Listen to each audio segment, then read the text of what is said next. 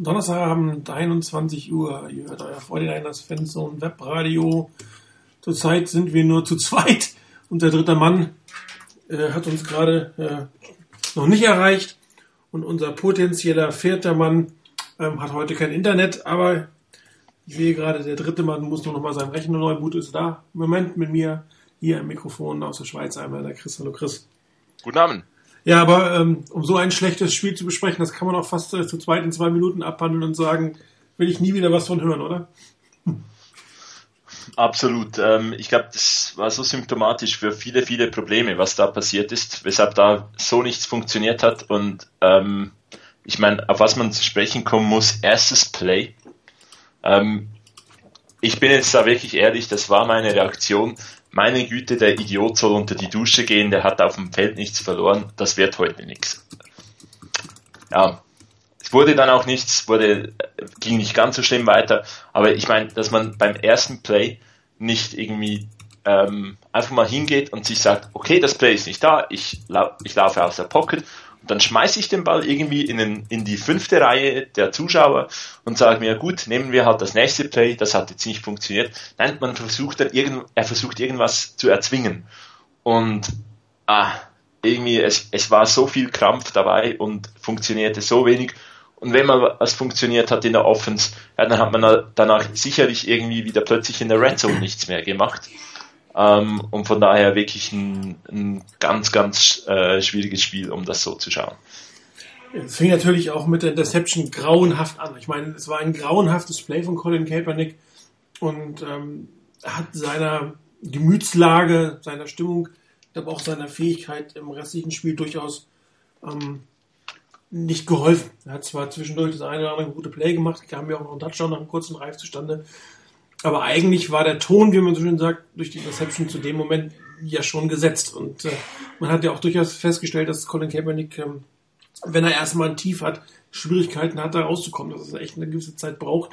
Im Super Bowl hat es diese etwas längere Zeit ähm, durch den Lichtausfall gebraucht. Ähm, und auch in anderen Spielen dauert es manchmal ein bisschen länger, beziehungsweise manchmal kommt auch gar nicht wieder raus und dann muss man halt hoffen, dass die Defense hält oder der Vorsprung groß genug ist. Ähm, aber gegen die Raiders, Chris, ist das eigentlich ähm, indiskutabel, oder?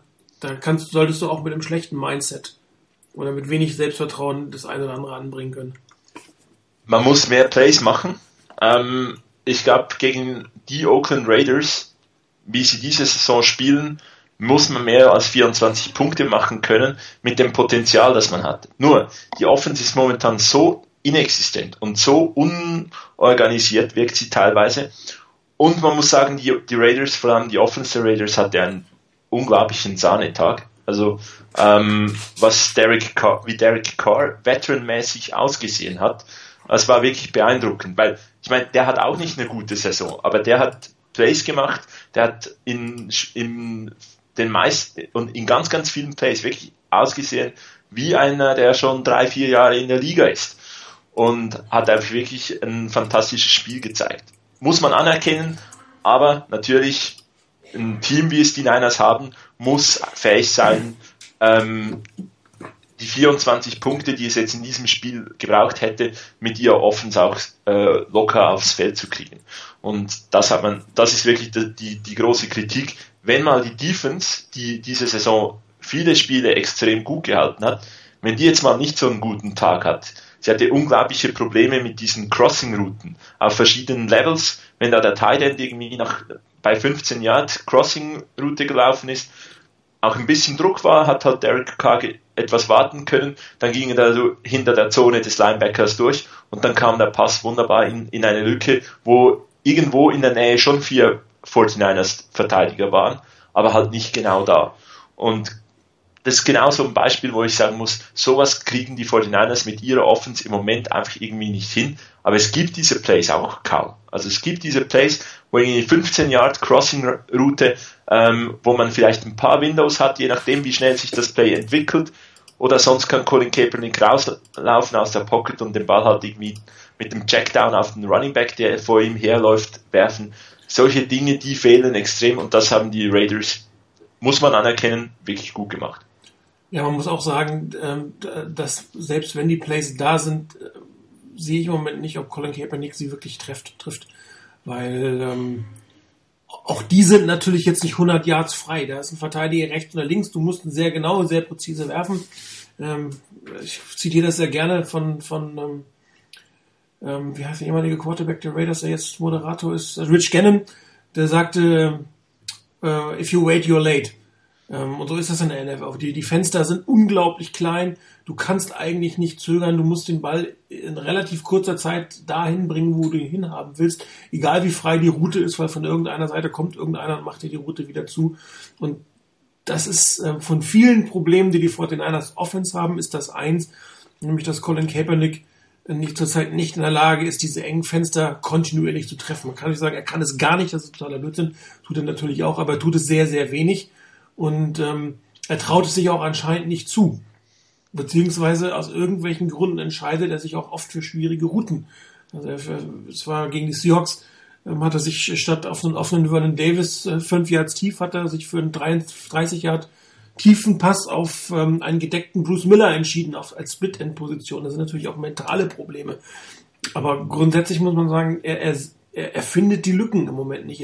Er, oder er traut sich nicht. Das kann natürlich auch sein, dass er dermaßen im Kopf quasi zurzeit limitiert ist, dass er sich diese eigentlichen Standardwürfe in der NFL nicht traut. Also wenn man sieht, in was für Lücken ein Aaron Rodgers wirft, ähm, aus einer vergleichbaren Offense mit ähm, auch aus der Shotgun heraus und äh, sich dann fragt, ähm, wo sind Colin Kaepernicks Pässe oder wann kommt der Ball endlich raus oder da, dann, dann sieht man diesen himmelweiten Unterschied und ähm, dass er es kann, zeigt er. Er zeigt es nur halt nicht, nicht kontinuierlich und er zeigt es halt auch die letzten Spiele sein überhaupt nicht. Aber ähm, wie gesagt, ähm, das ist, ist nur eins der Probleme, die, die in diesem Fall ähm, ja, ja, also, die, die ich meine, das äh, ähm, hindern zu punkten.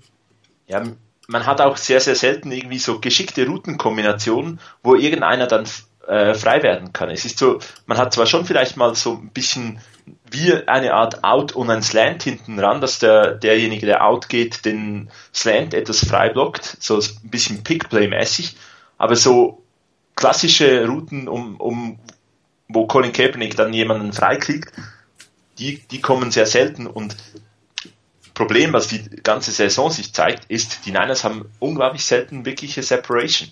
Also natürlich sind die Windows nicht groß. Da muss nicht irgendwie zehn Jahre rundherum keiner sein.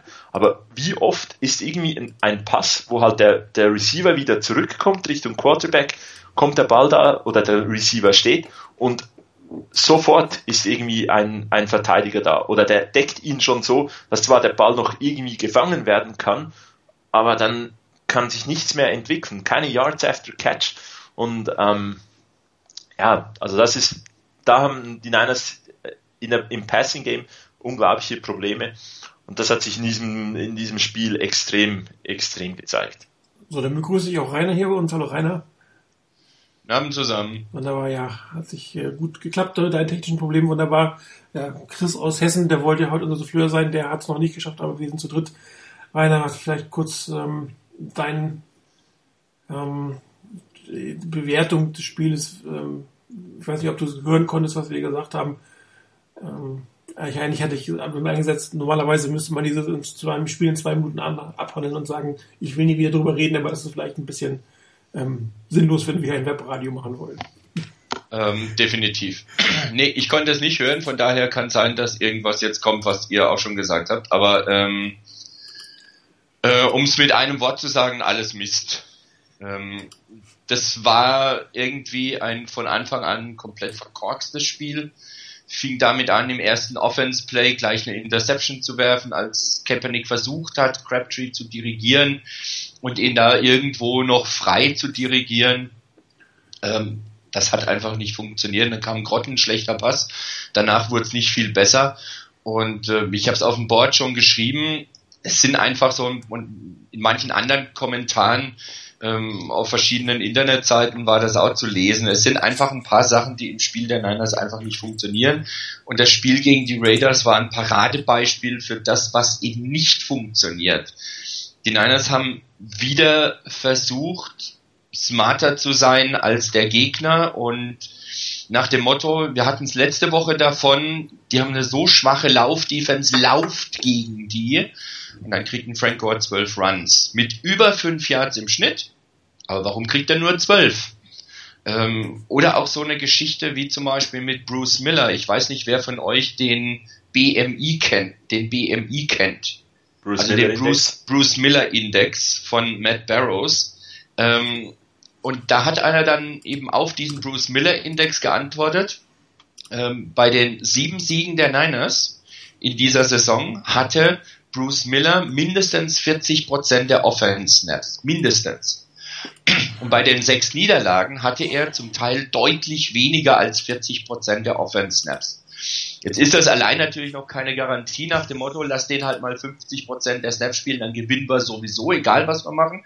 Aber es ist ein Zeichen für die Spielweise der Niners. Und ich kann es nicht verstehen, warum unsere Coaches unbedingt meinen, cleverer sein zu müssen als, als der beste Coach aller Zeiten. Warum sie nicht einfach die Stärken des Spiels die, die Stärken der Niners rausarbeiten und darauf ihren Gameplan abstellen.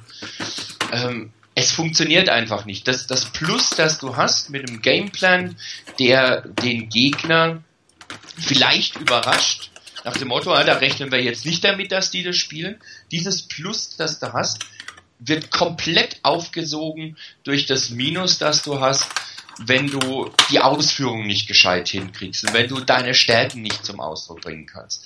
Und ich habe es gerade eben noch ein Stück mitgehört am Schluss von wegen mit dieser Separation, die die Receiver haben, die unsere Receiver haben oder eher gesagt nicht haben. Es liegt zum Teil an den Routen, zum Teil an den Receivern ähm, die es anscheinend nicht schaffen, dann irgendwie ihre, ich weiß nicht, ihre Routen sauber zu laufen, ihre Cuts sauber zu laufen, so dass das nicht vorher schon klar ist, wo es hingeht die sind einfach in den seltensten Fällen wirklich frei. Dann kommt noch dazu, wenn sie mal frei sind, dann trifft Kaepernick sie nicht.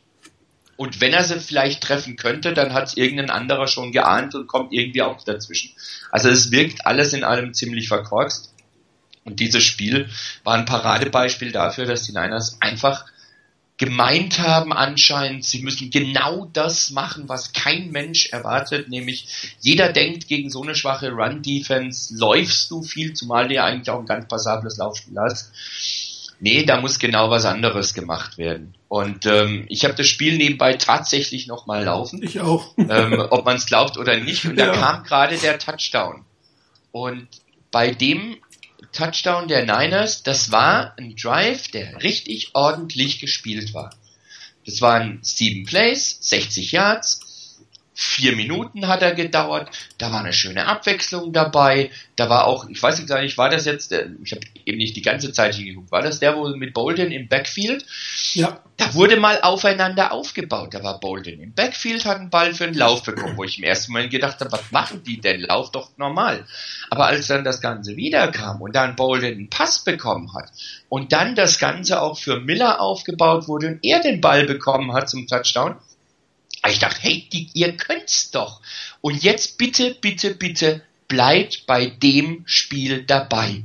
Macht es weiter, mixt es weiter, vernünftig wie in dem Drive. Da hatte ich echt die Hoffnung, hey, da könnte wirklich was gehen nach dem eher schwachen Beginn. Ja, ich weiß nicht warum. Wahrscheinlich haben die Niners auch gedacht, oh, die Gegner werden jetzt genau wissen, die denken, wir machen jetzt so weiter und da machen wir genau nicht so weiter ich werde es nicht verstehen. Ich meine, ich habe nicht Football gespielt. Ähm, von daher kann ich es nicht beurteilen. Ich bin kein Coach, ich kann es auch nicht beurteilen. Aber für mich als normalsterblichen Fan ähm, war das die dümmste Entscheidung schlechthin, von dem Bewerten, was funktioniert, wegzugehen. Da spiele ich bis zum Erbrechen, bis es nicht mehr geht. Und dann muss ich was in der Hinterhand haben, was dann auch noch funktioniert. Haben die Niners nicht gemacht? Blödsinn, Dummheit, keine Ahnung, was da letztendlich das war. Aber am Schluss hat es mit dazu beigetragen, dass das Spiel halt verloren gegangen ist. Ja, es gibt natürlich noch ein paar andere Gründe, außer Colin Klar. Kaepernick. Ähm, da wollen wir gleich drauf eingehen. Aber der Bicenter hat hier noch eine Frage ähm, in der, im, im ähm, Talkthread. Und zwar, ähm, jetzt muss ich aber mal suchen. Darf ich noch ganz kurz was anfügen, dann kannst du suchen. Na, ähm, mach. Es gab noch einen zweiten Drive, der wirklich gut angefangen hat. Es war nämlich der erste Offense Drive nach der Pause das war eine, ähm, wunderschöne Abwechslung zwischen Power Run und Screen Pass auf Michael Crabtree. Es war, hat sich immer wieder etwas abgewechselt, da hat man aber nicht immer auf dem First Down äh, den Run genommen, sondern dann plötzlich auch mal den, äh, den Screen Pass und kam in die Red Zone und da stellt man plötzlich um von dem, dass man under Center war, nur noch auf Shotgun, ähm, nimmt den Draw, einmal haut Colin Kaepernick den Ball durch die Endzone und dann gibt's noch ein, äh, ein viel, viel, viel zu spät geworfener Checkdown der fast noch zum Touchdown geführt hätte, aber ich glaube, wenn da Colin Kaepernick sofort den Checkdown wirft auf äh, Carlos Hyde, ja. kann das ein Touchdown ja. werden. So konnte das nichts werden. Und das ist so. Ist, vielleicht auch mal erklären, warum das so ist, weil der nämlich dann äh, nicht ähm, quasi im Rückwärtslaufen mit einem Auge auf den Gegner guckt und gucken, wann der Ball kommt, sondern der kriegt den Ball voll im vollen Speed geradeaus gucken und kann dann natürlich auch versuchen, den Gegner auszutanzen.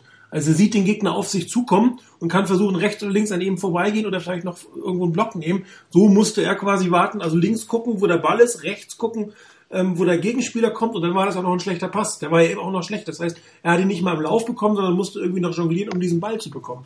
Und du hast absolut recht. Das war das Erste, was ich vorhin, als ich die Plays einzeln durchgegangen bin, gesehen habe. Wenn du den gleich wirst, lieber Colin, dann ist er, hat er zumindest eine deutlich höhere Chance, ein Touchdown zu werden, als das, was nachher heraus geworden ist. Sorry für genau. Unterbrechen. Nee, kein Problem. Also effektiv das. Also es, aber es hat vom Drive her sehr gut ausgesehen. Erneut bis zur Red Zone. Da stellt man vom, von dem, was in diesem Drive funktioniert hat. Ist ja auch richtig. Ich finde okay, wenn man auch sagt, wir müssen jetzt nicht jeden Drive gleich spielen, weil die Erfolgschancen dann zu gering sind. Wenn du etwas hast, was Drive vom Drive her funktioniert, dann mach doch das in der Red Zone auch noch. Weshalb dann da plötzlich aufhören mit Dingen, die dann, die schon die ganze Saison nicht äh, funktionieren. Dann mach doch das, was den Drive lang funktioniert hat. Aber eben, es ist nicht das erste Mal, dass wir das gedacht haben. Es dürfte nicht das letzte Mal sein. Ähm, ich hoffe, dass es einfach nicht allzu oft ist. Ja, jetzt ist hier die Frage von Vicente, warum haben die Raiders immer einen freien Mann und die 49ers nicht? Die Frage ist so nicht korrekt. Ich muss sagen, warum findet unser Quarterback den freien Mann nicht? Es gibt den nämlich relativ oft. Ich habe, wie gesagt, vorhin nochmal im Coach-Modus bin ich relativ viele Passplays durchgegangen und ich sag mal, in mindestens der Hälfte stand immer ein Spieler irgendwo frei und zwar richtig frei. Also nicht mal eben so ein bisschen, sondern ähm, er stand, oft war das Michael Crabtree an der Seitenlinie, so kurz vor dem First Down. Da hättest du, äh, keine Ahnung, also da hätte ich den Ball wahrscheinlich noch hingekriegt in der Zeit, bis da ein Gegenspieler gewesen wäre. Und das soll schon was heißen. Und ähm, er, er, er sieht ihn, er sieht seine freien Spieler, oder er hat, er hat kein Gefühl dafür, wo seine freien Spieler sind. Vielleicht ist das das Bessere. Wir hatten das Beispiel letzte Woche von, von Tom Brady, der irgendwie ähm, fünf Sekunden oder vier Sekunden nach vorne guckt und dann den Pass links in die Flat macht, ohne einmal vorher dahin geguckt zu haben. Der weiß, wo seiner ist, der weiß vom Gefühl her, wie das ist, der weiß, wie die Verteidigung reagiert. Und hier war das auch so. Es gab unglaublich viele freie äh, Bälle oder freie Spieler, die Colin Kaepernick schlichtweg nicht gesehen hat weil er entweder nicht gemerkt hat, was da einer ist, oder er hat sich auf seinen, wie es oft gemacht hat, auf seinen ersten Receiver konzentriert und ist nie wieder von ihm weggegangen, oder versucht dann irgendwo einen Pass in die Zweifach- oder Dreifachdeckung zu werfen, anstatt die einfache Sachen zu nehmen. Also die Frage ist ähm, halb also es gibt auch schon Probleme, da würden wir auch gleich drauf kommen, dass die Wide Receiver vielleicht nicht ganz so viel ähm, Platz haben, wie man sich das wünscht, oder generieren, wie man sich wünscht, aber ähm, vor allen Dingen in den letzten beiden Spielen gab es teilweise massig Platz, auch weil die, die Plays darauf ausgelegt waren, gegen bestimmte Verteidigungsstellungen ähm, einen Spieler irgendwo frei hinzubekommen. Du machst dann halt keine 30 Yards, aber du machst nur 8 Yards, was beim First Down total in Ordnung ist. Da kannst du sehr gut aufbauen. Ja, ich habe das ist, das ist ein, bei mir lief gerade vorhin oder gerade eben auch so ein ganz typisches Play. Das wurde noch gerettet durch die, durch die äh, Strafe, durch eine Strafe gegen die Raiders, die zum First Down geführt hat. Aber es war auch so ein typisches Play, das war bei dem, ähm, äh, bei dem Drive, der zum Field Goal geführt hat, das dann zurückgepfiffen wurde.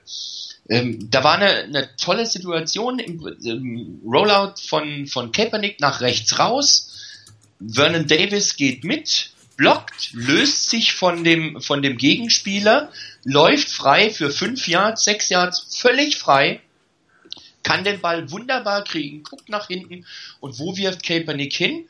Auf Michael Crabtree, der ganz eng an der Außenlinie steht, ganz dicht gecovert wird von einem Gegner.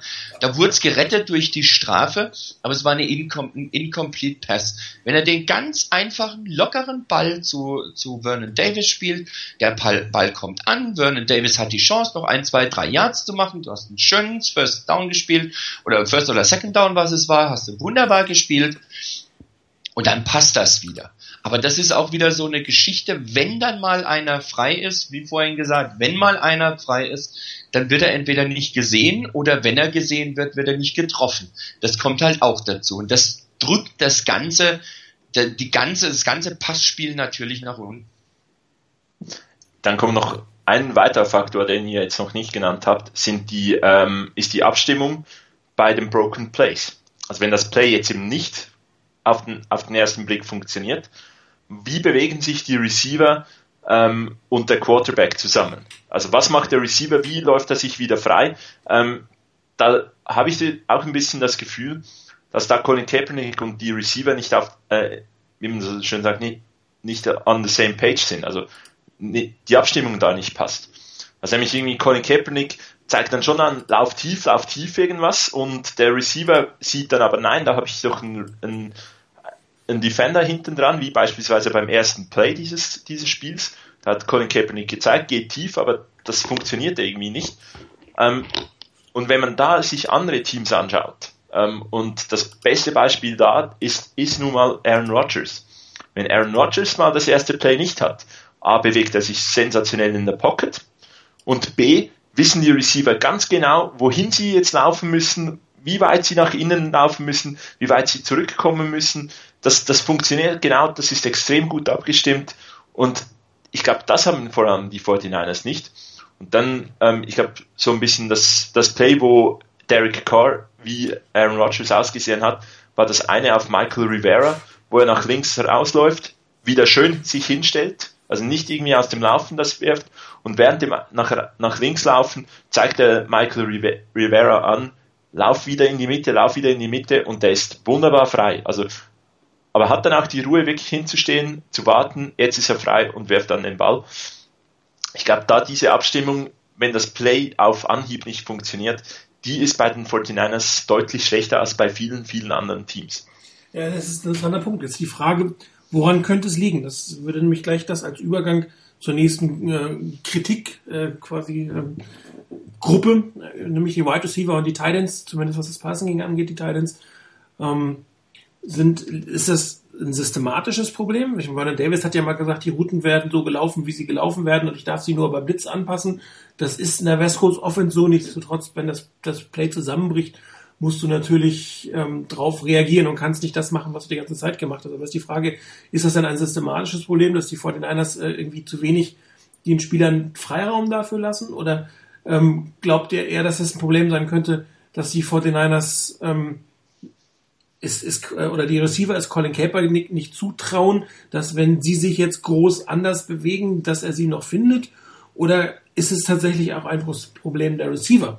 Ähm, irgendjemand hat mal gefragt, gibt es zu viele Optionen? Zu viele Optionen äh, gibt es garantiert nicht, aber vielleicht gibt es nicht die richtigen. Vielleicht liegt es auch an den Spielertypen, die die 49ers haben. Sind die sich vielleicht, war ja auch mal die Frage, da sind sie sich zu ähnlich, dass, dass da keiner irgendwie ähm, irgendwas Überraschendes machen kann oder keiner irgendwie die Defense auseinanderziehen kann in irgendeiner Form? Also bei den Titans muss ich sagen, das sind einfach die Routen jetzt teilweise so gewählt, dass das nicht die Routen sind, die beispielsweise mit denen Vernon Davis sein Geld verdient hat. Also der so Skinny Post, Deep Post, äh, Deep Crosser, das ist nicht da. Jetzt ist da natürlich wiederum die Frage, hat dann Colin Kaepernick die, die notwendige Zeit, um, um die Pässe zu werfen? Aber ich glaube, das sind eben auch wiederum von, den, von der Routenwahl teilweise falsche Plays da. Das zum, zu den Titans. Bei den Receivern, ich glaube effektiv, dass ähm, die beiden völlig nicht wissen, was der andere denkt. Und ja, dass es, dass es deswegen nicht, äh, nicht funktioniert. Rainer, deine Einschätzung? Also gerade zum letzten Punkt, da würde ich auch auf jeden Fall zustimmen. Man hat oft den Eindruck, das haben wir auch letzte Woche ja schon gehabt, dass Kaepernick zum einen nicht wirklich weiß, wo seine Leute sind und deshalb vielleicht nur ein oder zwei irgendwo im Kopf hat, nach dem Motto, da weiß ich, wo die sind und bei denen bleibe ich am besten beim allerersten und dass ihm dass das fehlt und das andere auch, was dazu kommt, so ein Stück weit das Gespür für das Spiel. Was passiert, das was, was ihr eben auch gesagt hattet, Thema Aaron Rodgers ähm, oder auch ein Andrew Luck normalerweise. In, nicht in jedem Spiel, aber in, in etlichen Spielen. Da habe ich irgendwo das Gefühl, dass die das Spielverständnis haben und merken, oh, das Play bricht zusammen, oh, das geht nicht, das geht nicht. Ähm, das könnte jetzt eng werden mit dem, was wir spielen wollten. Und dass dann aber sowohl Receiver als auch Quarterback insofern on the same page sind, dass sie dieselbe Idee haben, wie man aus der Nummer noch rauskommt und zwar produktiv noch rauskommt und im Zweifelsfall wird das Ding halt weggeworfen. Ähm, das ist etwas, was ich bei den Niners irgendwie gar nicht das Gefühl habe.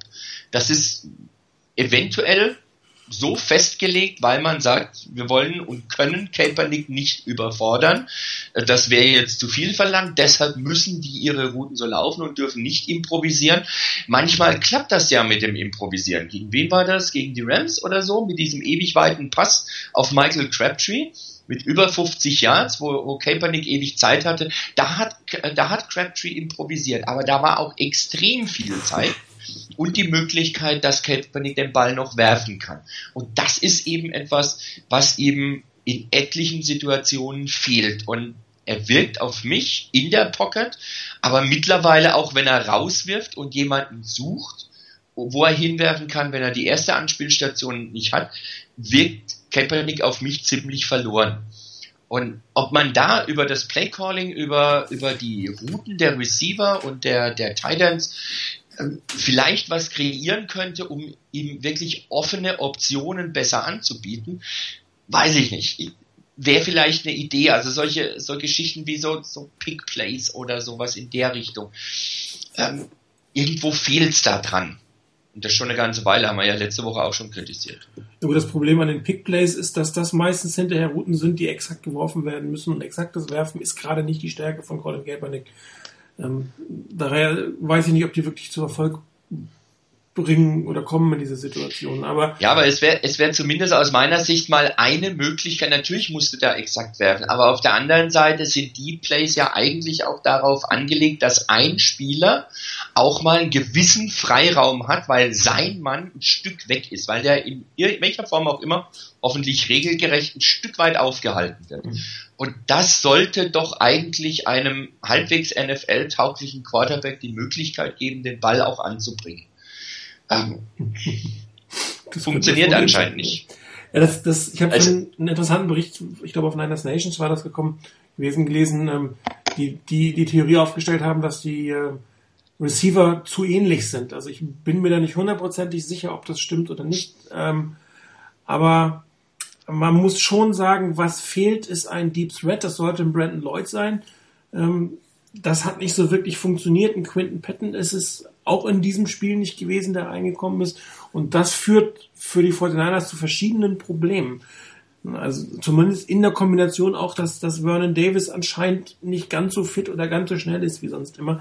Die 49ers haben hinten keine, ähm, oder sie sind keine Bedrohung tief, keine wirkliche was dazu führt, dass die ganzen Defenses sich weiter nach vorne orientieren. Also neben den, äh, was weiß ich, sieben Mann oder acht Mann in the Box kommt dann auch der, der Safety nach vorne. Die, die Cornerbacks spielen sehr, sehr close, weil sie einfach den langen Ball nicht so wirklich ähm, beachten müssen.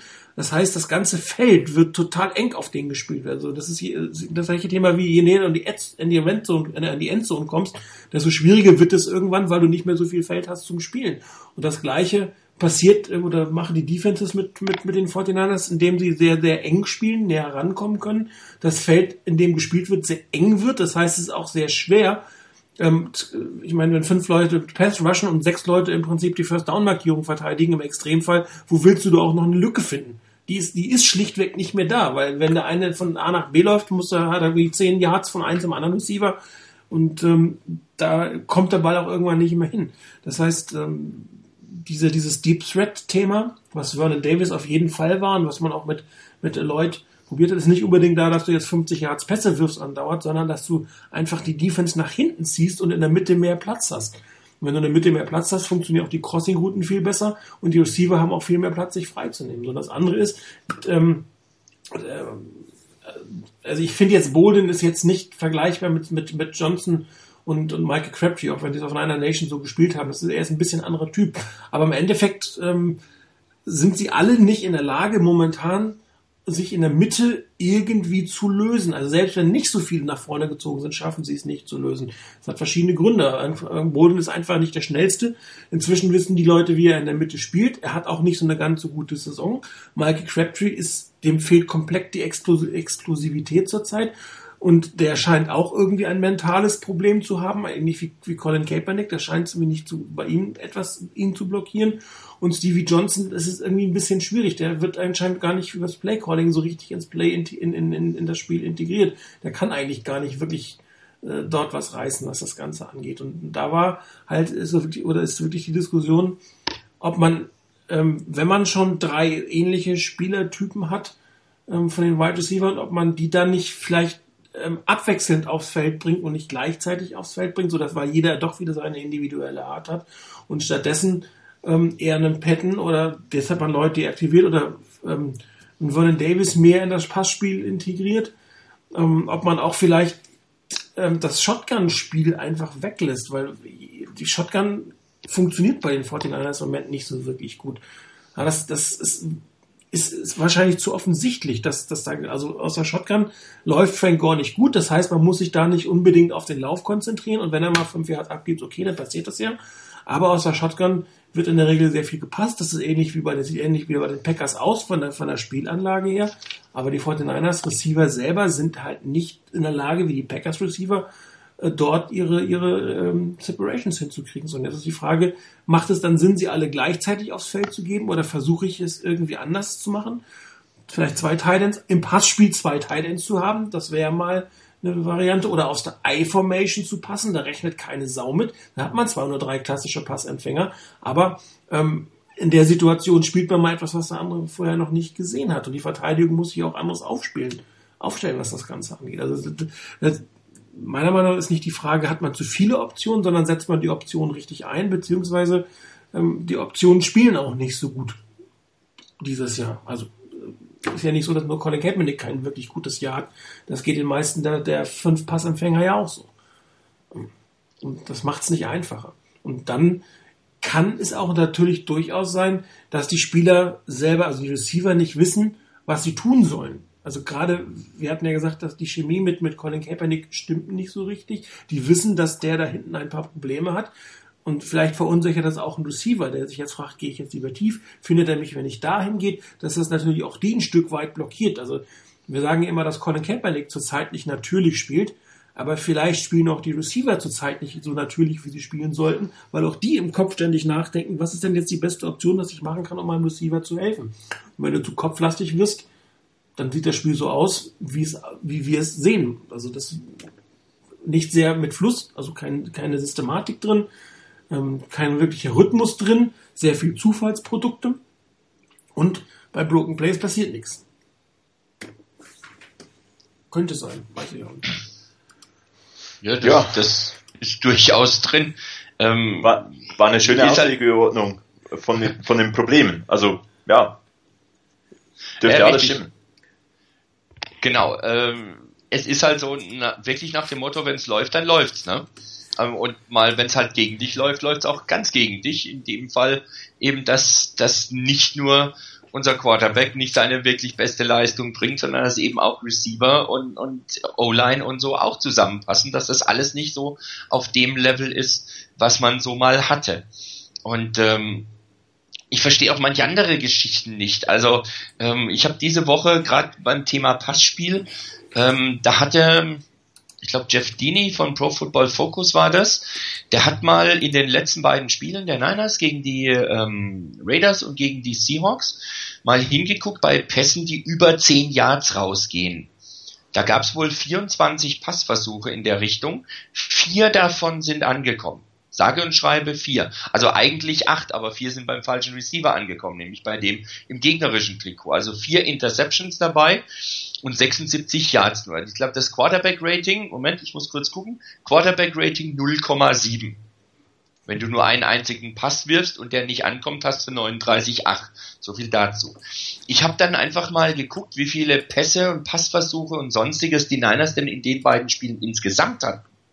Und dann kommst du da drauf, dass bei Pässen, die unter 10 Yards waren, die Niners 38 Pässe hatten, davon sind 30 angekommen, 219 Yards erreicht, ein Touchdown, keine Interception und ein Quarterback-Rating von 99,5.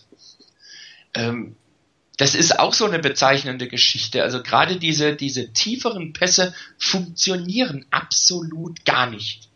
Das ist etwas, das geht nicht. Natürlich musst du immer wieder mal das spielen, damit der Gegner auch weiß, da kann mal was kommen. Aber es fehlt anscheinend komplett die wirkliche Bedrohung des Ganzen. Was du vorhin ja schon gesagt hattest, Martin, von wegen Thema Brandon Lloyd. Also ist nicht das oder der Deep Threat, den man sich erhofft hatte. Ähm, und auch bei den anderen, ich weiß nicht, ob da einer das bringen könnte, der wirklich auf Speed ausgelegt ist, wo du sagst, den schickst du einfach mal hoch und weit, einfach mal drauf los, da soll er hinterher rennen, vielleicht kriegt er ihn, wenn nicht, kriegt ihn aber auch kein anderer. Und damit kannst du das Feld ein Stück strecken. Und Oder dann Beckham Junior, sag ich noch. Bitte? Oder Beckham Junior fällt mir dazu noch ein. Ja, klar. Aber bevor jetzt wieder jemand kommt, ja, da hätten die Niners zuschlagen sollen, äh, hinterher ist man immer schlauer. Wir wollten ihn ja auch haben, aber ich glaube, so wie die Draft lief, die Niners wären, wäre er noch ein, zwei, drei Plätze da gewesen, wären die Niners, hätten die Niners viel versucht, nach vorne zu gehen. Da bin ich ziemlich überzeugt davon. Aber so, dass die, die Giants den dann abgreifen, hatte, glaube ich, auch niemand wirklich damit gerechnet, dass das passiert. Ja, gibt dieses Jahr dann gleich wieder einen Spieler, der in die Richtung geht, aber auch da werden die, so schlecht werden die von Niners nicht abschrecken um jetzt Amari Cooper von äh, Alabama draften zu können. Ja. Ja, aber äh, das ist einfach auch diese, diese Gegenüberstellung, was passiert bei langen Pässen, was passiert bei kürzeren Pässen. Ähm, das zeigt einfach, da, da, da klappt nichts, da geht nichts in die Distanz. Und genau das ist für mich eigentlich eher ein Grund zu sagen, okay, wenn das nicht funktioniert, klar, zwischendurch mal einstreuen, logisch, musst du auch machen. Aber warum setze ich dann nicht verstärkt, gerade wenn es wie gegen die Raiders funktioniert, warum setze ich dann nicht stärker auf das Laufspiel, um, um einfach dem Gegner da den vielleicht noch stärker zu binden und vielleicht dann, um vielleicht zum Beispiel aus einer I-Formation rauszuspielen, eben Räume zu schaffen, die unsere Receiver dann auch nutzen können. Bei allen Schwächen, die sie im Moment haben, aber dann wieder Räume zu schaffen, weil der Gegner stärker in Richtung ähm, Laufspiel agiert als in Richtung Passspiel.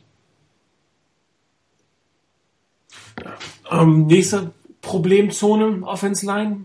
Chris, dein Steckenpferd? Ja, ich, ich frage mich bei gewissen Äußerungen immer wieder, ob ich zu nett bin zur O-Line. Ähm, ich, ich sage auch nicht, die spielt irgendwie fantastisch, nur ich glaube, die wird auch etwas zu sehr kritisiert ähm, im Moment. Ähm, sie spielen jetzt nicht irgendwie wahnsinnig gut, aber sie spielen, glaube ich, gut genug, dass man deutlich mehr machen könnte als das, was man äh, in der Offense macht. Will heißen, ich glaube, nicht jeder äh, Quarterback kriegt einfach mal fünf Sekunden Zeit.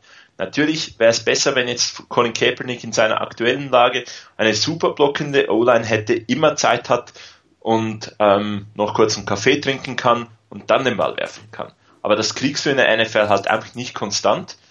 Und wenn du es kriegst, ich habe am ähm, Dienstag noch das äh, Monday Night Game dann geschaut Aaron Rodgers, der, der, hat irgendwie sechs Sekunden normalerweise Zeit gehabt, um den Ball zu werfen. Natürlich findest du dann einen Receiver.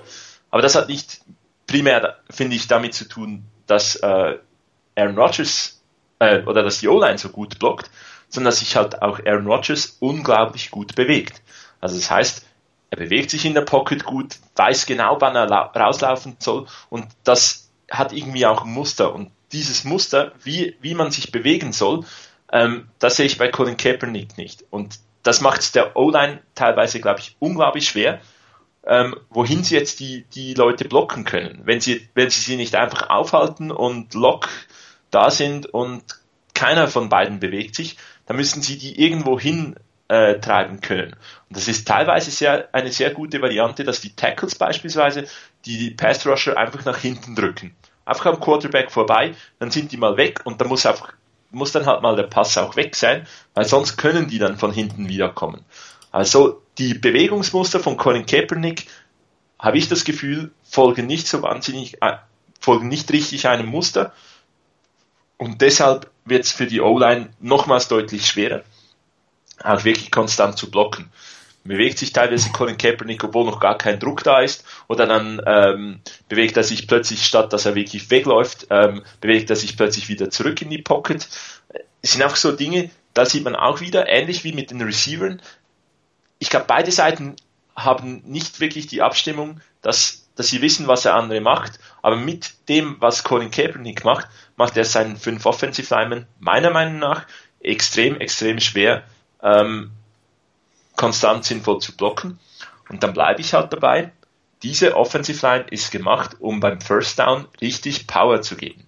Power Running Game fünf Yards da holen, dann vielleicht äh, nochmals fünf Yards mit dem Lauf, man hat ein neues First Down und wenn die O-Line halt irgendwie oder der Drive 14 Plays dauert, 15 Plays dauert, man 8, 9 Minuten auf dem Feld ist, für das ist diese Offensive Line gemacht. Sie ist nicht gemacht für Spread Offense, wo man irgendwie, äh, wo der Druck direkt kommen kann, wo sie nicht wirklich so diese Power ins Spiel bringen können.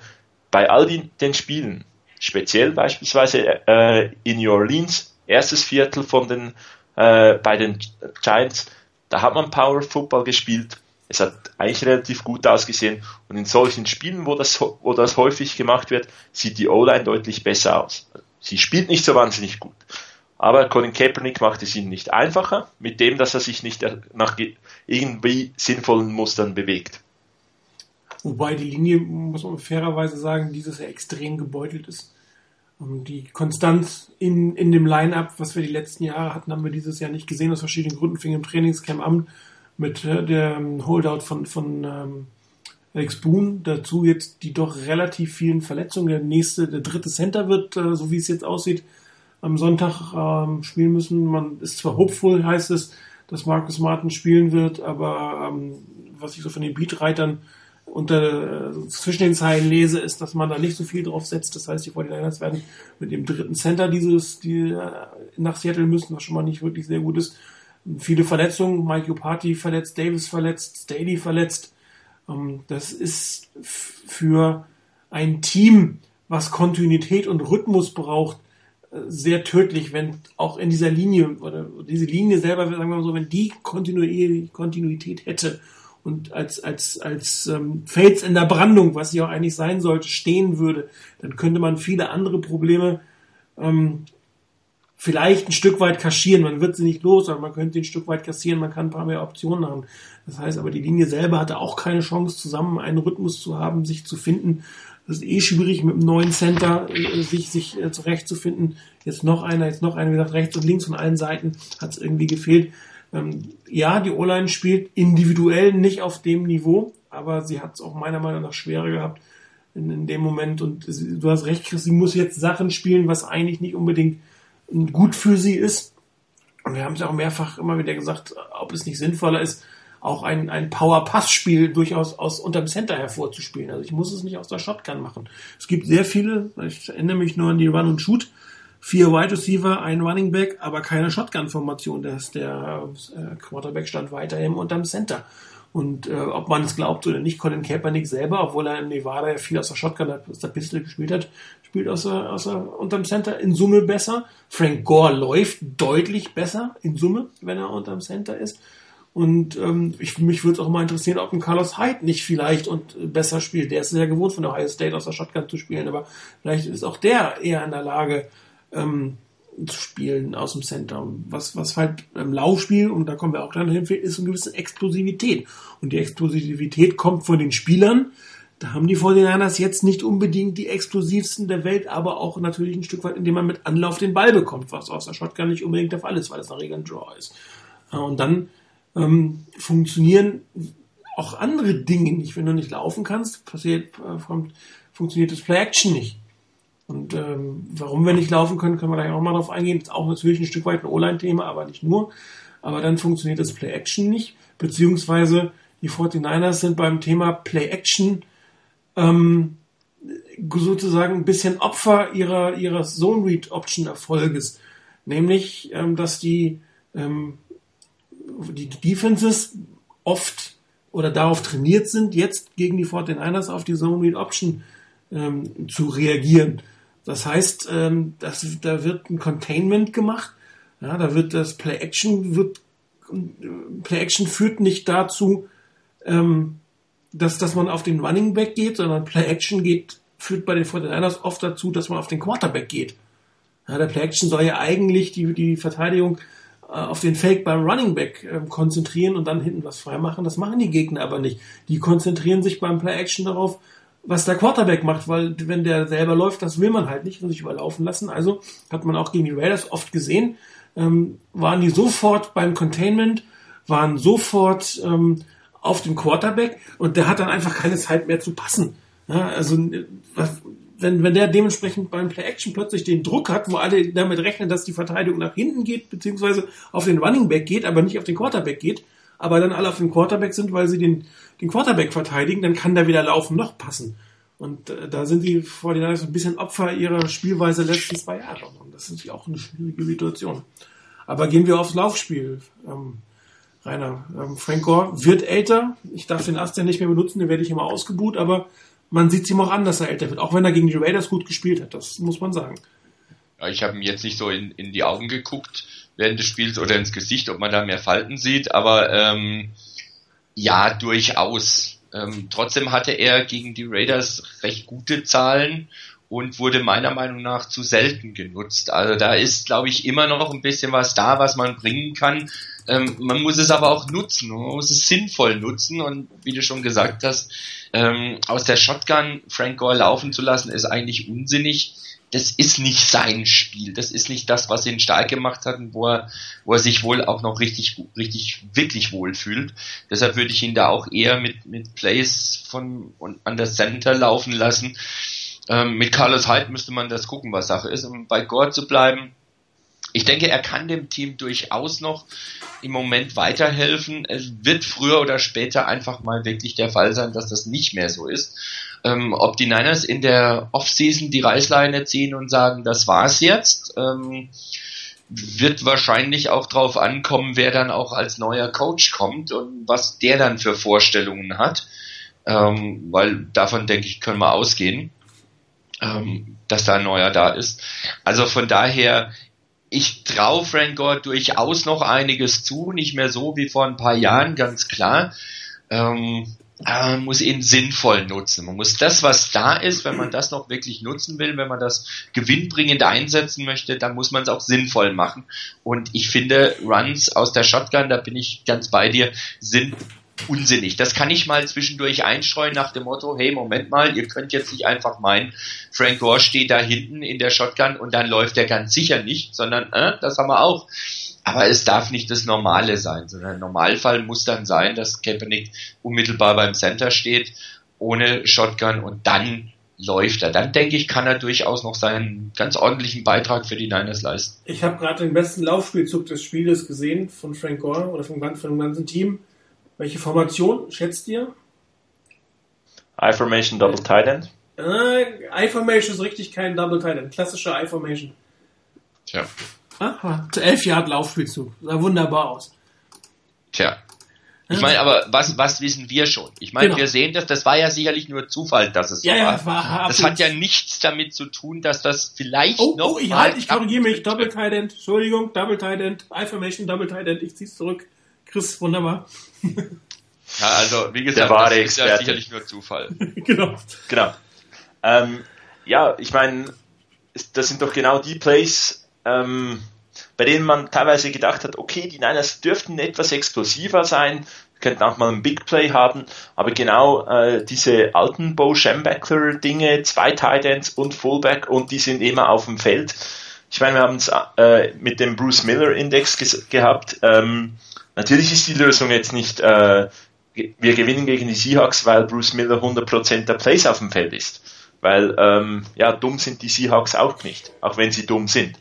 Ähm, aber ich, ich glaube, es ist wirklich so, man muss auch aus der Shotgun mit Frank Gore laufen. Es gibt relativ oft dennoch die drei, vier, fünf Yards. Die gibt es doch auch immer wieder mal. Aber es darf nicht die Hauptvariante sein des Laufs. Die Hauptvariante des Laufs, die muss sein mit Tight End, Fullback, Frank Gore dahinter. Und dann geht das, geht das durch kleinste Löcher durch und gibt fünf, sechs Yards, wenn man, vielleicht hat man mal sieben Yards, hat man Second and Short, dann kann man ja auch mal den tiefen Ball versuchen, weil man hat ja immer noch in der Hinterhand jede Option bei Third Down, drei Yards muss diese Offense erneut, allenfalls auch einfach mit dem Lauf machen, hat man halt wieder vier Yards geholt, neues First Down.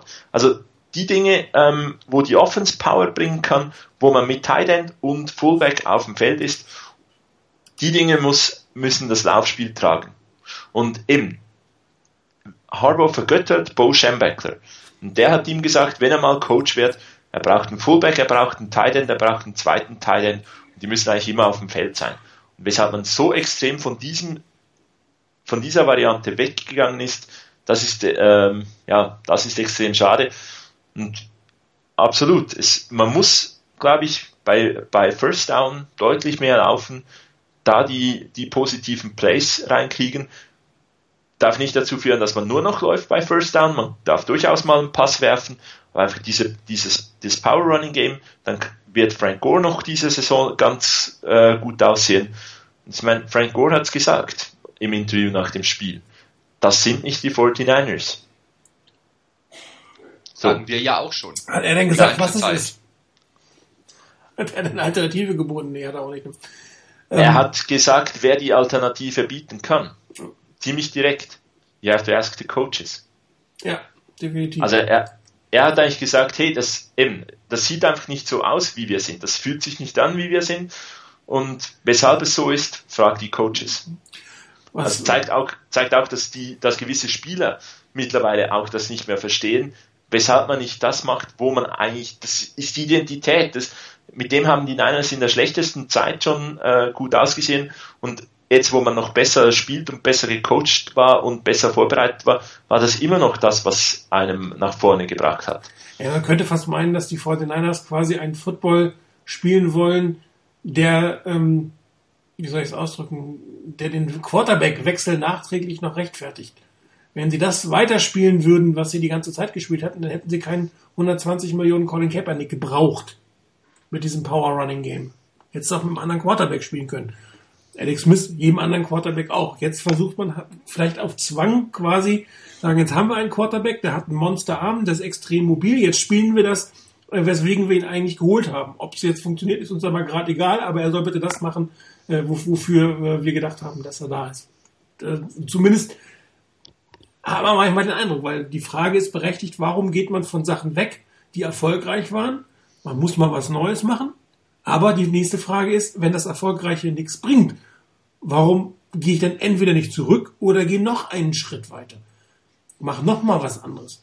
Und was ich immer noch glaube, ist, dass die 49ers, ähm, wenn die mit einem Crabtree, Bolden, Davis, Miller und Gore auf dem Feld stehen, dass sie mit diesen fünf aus verschiedenen Formationen, die nicht immer durchwechseln, nicht immer tausend Personen äh, da auf dem, das haben sie mal gesagt, naja, wir versuchen die Gegner zu verwirren mit den tausend ähm, Personal Packages. Wenn ich diese fünf auf dem Feld habe, kann ich eine I-Formation spielen, ich kann eine Three Whiteout spielen, ich kann, wenn es hart auf hart kommt, kann ich mit fünf und mit einem Empty Backfield spielen, weil man sowohl einen Gore als auch einen Bruce Muller schon draußen gesehen hat. Ich kann damit eine, mit zwei, drei Wide Receivern und einem Tight End stehen. Ich könnte Bruce Miller entweder als Tight End und äh, den, den Vernon Davis raus oder umgedreht. Das würde gehen. Ich könnte so viele verschiedene Sachen machen mit diesem Personal. Ich könnte auch das Spiel schnell machen. Also genau das, was, was, was ähm, Jim Harbour nicht macht. Der macht das Spiel ja sehr langsam. Sonst würde die Uhr nicht ständig irgendwo näher Null sein, bevor der Snap kommt, sondern dass man mit den fünf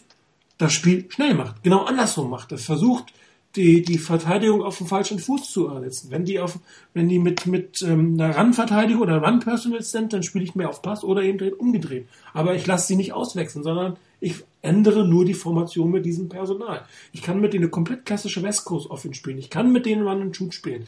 Ich kann mit denen sogar ein Power Running Game spielen, wenn ich es denn möchte. Nur, was die 49ers jetzt machen, sie wollen aussehen wie die Green Bay Packers und sehen aus wie, keine Ahnung, Florida Gators. Die spielen zurzeit genauso scheiße.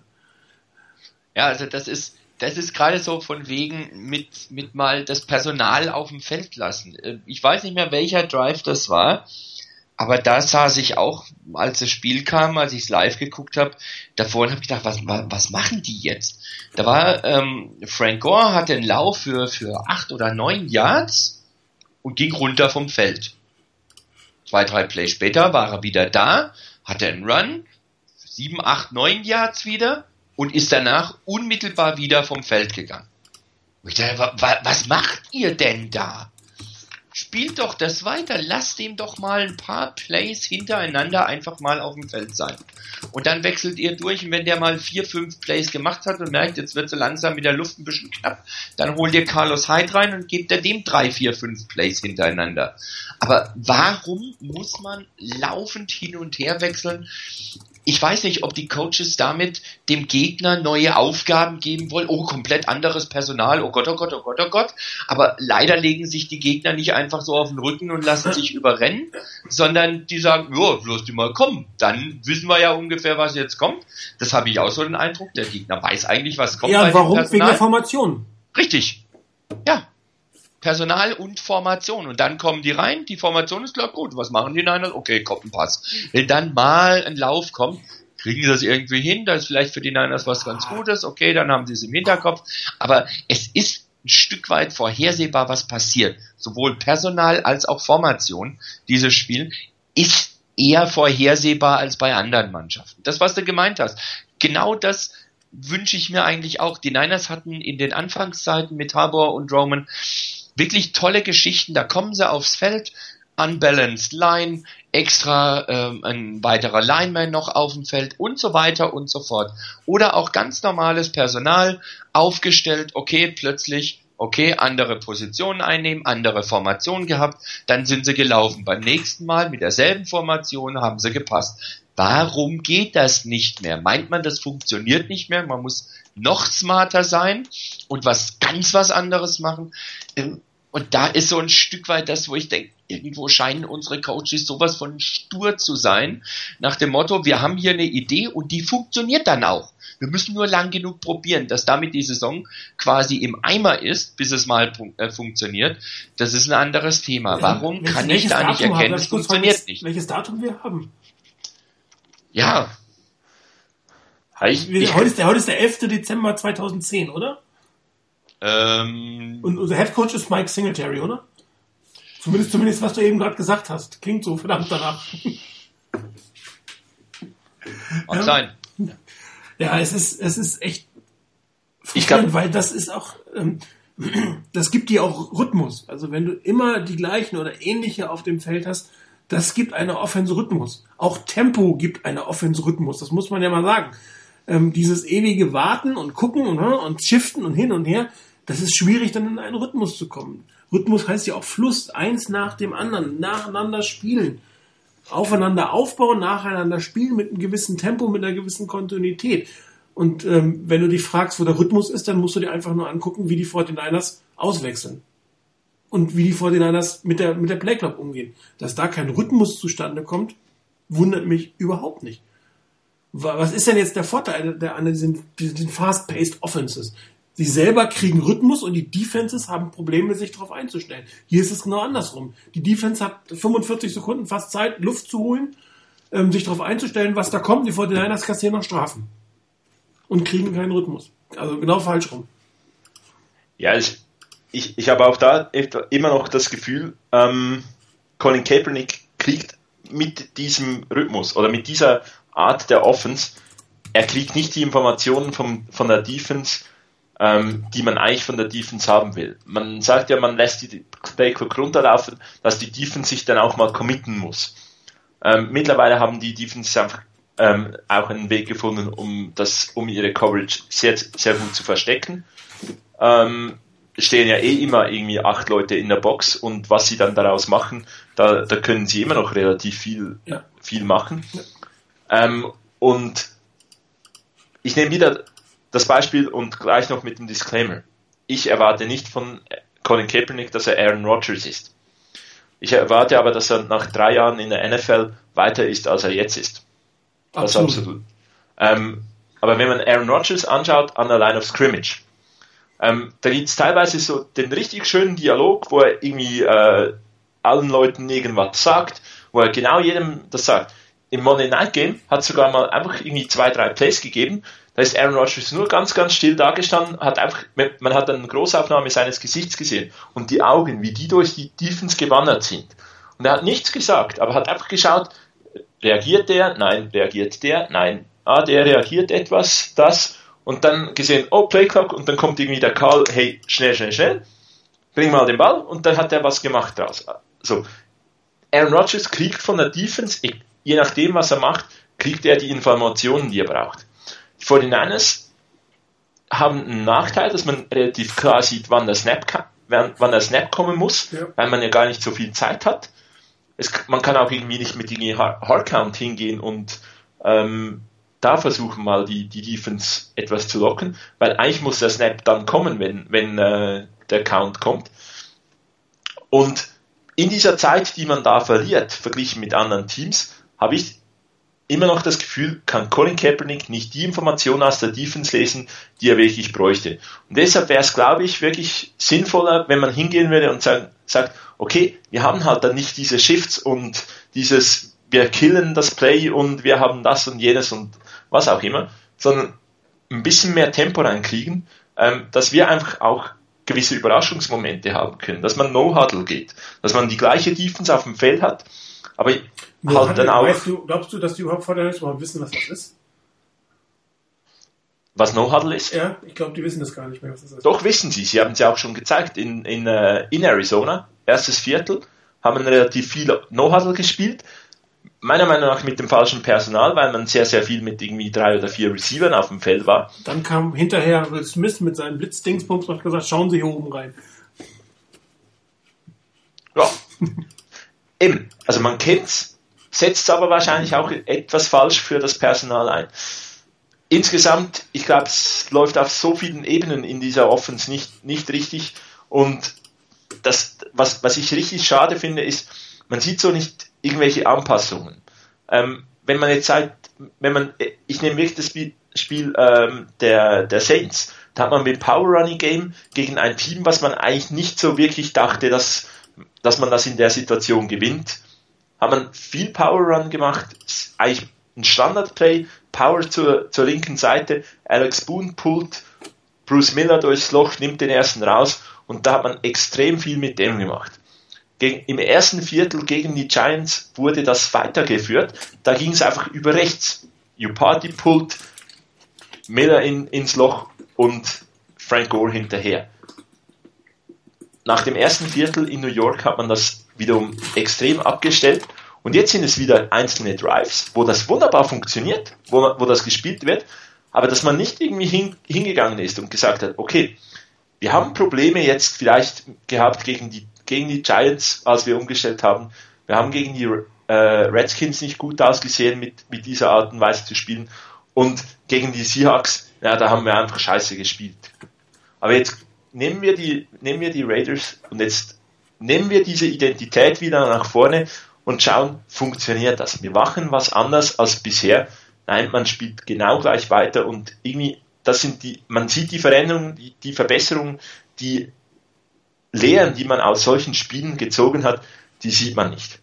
Das ist extrem schade in der Offense. Ja, das letzte Problemfeld, mit dem möchte ich auch gleich äh, zum Thema der Woche ähm, überleiten. Front Office und Coaches. Ähm, sie haben natürlich als derjenige, also alle zusammen, alle, ich nehme jetzt mal vier Leute, Vic Fangio, primär Vic Fangio, äh, Roman, Rick Roman, Jim Harbour, Trent Balky, die das äh, Team zusammenstellen und dann mit denen machen, was daraus zu machen ist. Ähm, ich würde es definitiv als Problemfeld sehen und zwar aus zwei Gründen. Das eine sind die Off-Season, also die Off-Feld-Geschichten das andere sind die On-Feld-Geschichten. Und weil wir gerade von einer On-Feld-Geschichte kommen, sollten wir auch damit beginnen. Das soll nachher münden in der, in der ganzen Thematik, wie die Fortinanders jetzt die letzten drei Spiele eigentlich angehen sollen. Rainer, vielleicht von dir zuerst was. Coaches, wie schuldig sind sie? Wer ist der Hauptschuldige?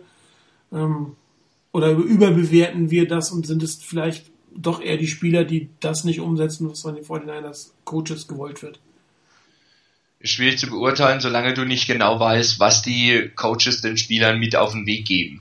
Ähm, wir können ja im Prinzip von hier aus nur gucken im Spiel, welche, wie das Play sich entwickelt und wie das Play wahrscheinlich angelegt war. Ähm, und da hatten wir ja schon angesprochen, dass wir da auch nicht unbedingt glücklich waren zum, oder glücklich sind. Zum einen mit dem Tempo, das die Niners haben, zum anderen mit dem, dass es eben immer dieselben Formationen sind, die dann schon erahnen lassen, was dann als Play kommen wird. Ähm, plus die Geschichte mit den Routen, die gelaufen werden oder nicht korrekt gelaufen werden, plus den Schwierigkeiten, die die Spieler haben, das Ganze umzusetzen, also gerade auch mit Colin Kaepernick oder die Geschichte mit dem Laufspiel. Also das sind Sachen, da können wir sicherlich was dazu sagen nach dem Motto, oh, hätten wir jetzt anders gemacht. Ähm, alles andere ist dann schwierig zu beurteilen. Ähm, es ist aber letztendlich so, wenn, wenn das, das wenn das Team nicht so performt, wie es performen soll, sind natürlich die Spieler in der Pflicht, das ist die eine Sache, aber dann müssen auch die Coaches ihren Teil dazu beitragen. Und das, was Chris eben gesagt hat, dass irgendwo die Lehren anscheinend nicht gezogen werden. Ich habe es ja vorhin auch schon gemeint. Ähm, wenn du einen Gameplan zusammenstellst, der gegen die Raiders, gegen ein Team, das erwiesenermaßen schlecht ist gegen den Lauf, ein, ein Gameplan aufstellst, der äh, dann doch ein bisschen stärker auf den Pass setzt, dann, dann passt das nicht zusammen. Ich verstehe es nicht. Wir hatten schon häufiger auch mit den, mit den Halftime Adjustments nach dem Motto, dass wirklich was anderes gespielt wird. Ähm, natürlich ist das Spiel so, dass sich das in einer bestimmten Art und Weise entwickelt und dass du dann ein Stück weggehen musst von dem, was du vielleicht geplant hattest. Aber genau das ist das, was wir ja alle irgendwo vermissen, dass die, die Anpassungen, die dann vorgenommen werden, zu dem passen, was hat funktioniert und was hat nicht funktioniert. Und dann muss ich doch Anpassungen vornehmen. Mir erscheint es manchmal so, dass die Niners wohl schon Anpassungen vornehmen, aber immer mit dem Hintergedanken, ah, der Gegner hat ja gemerkt, was schlecht gelaufen ist für den und die werden damit rechnen, dass wir das jetzt ausnutzen wollen, also machen wir was anderes. Also nochmal outsmarten des Gegners.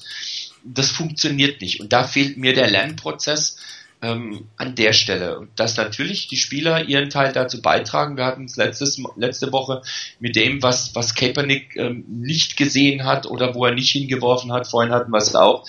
Ähm, das trägt auch dazu bei. Also, dass die, die Niners nicht ordentlich performen, ist, denke ich, eine Mitschuld von beiden Seiten, sowohl Coaches als auch Spieler. Auf der anderen Seite müssen aber die Coaches einfach auch dafür gerade stehen und die Coaches müssen auch die Stärken der Spieler zum Ausdruck bringen und, und zum Einsatz bringen. Und das fehlt mir. Und da, denke ich, sind die Coaches in der Verantwortung.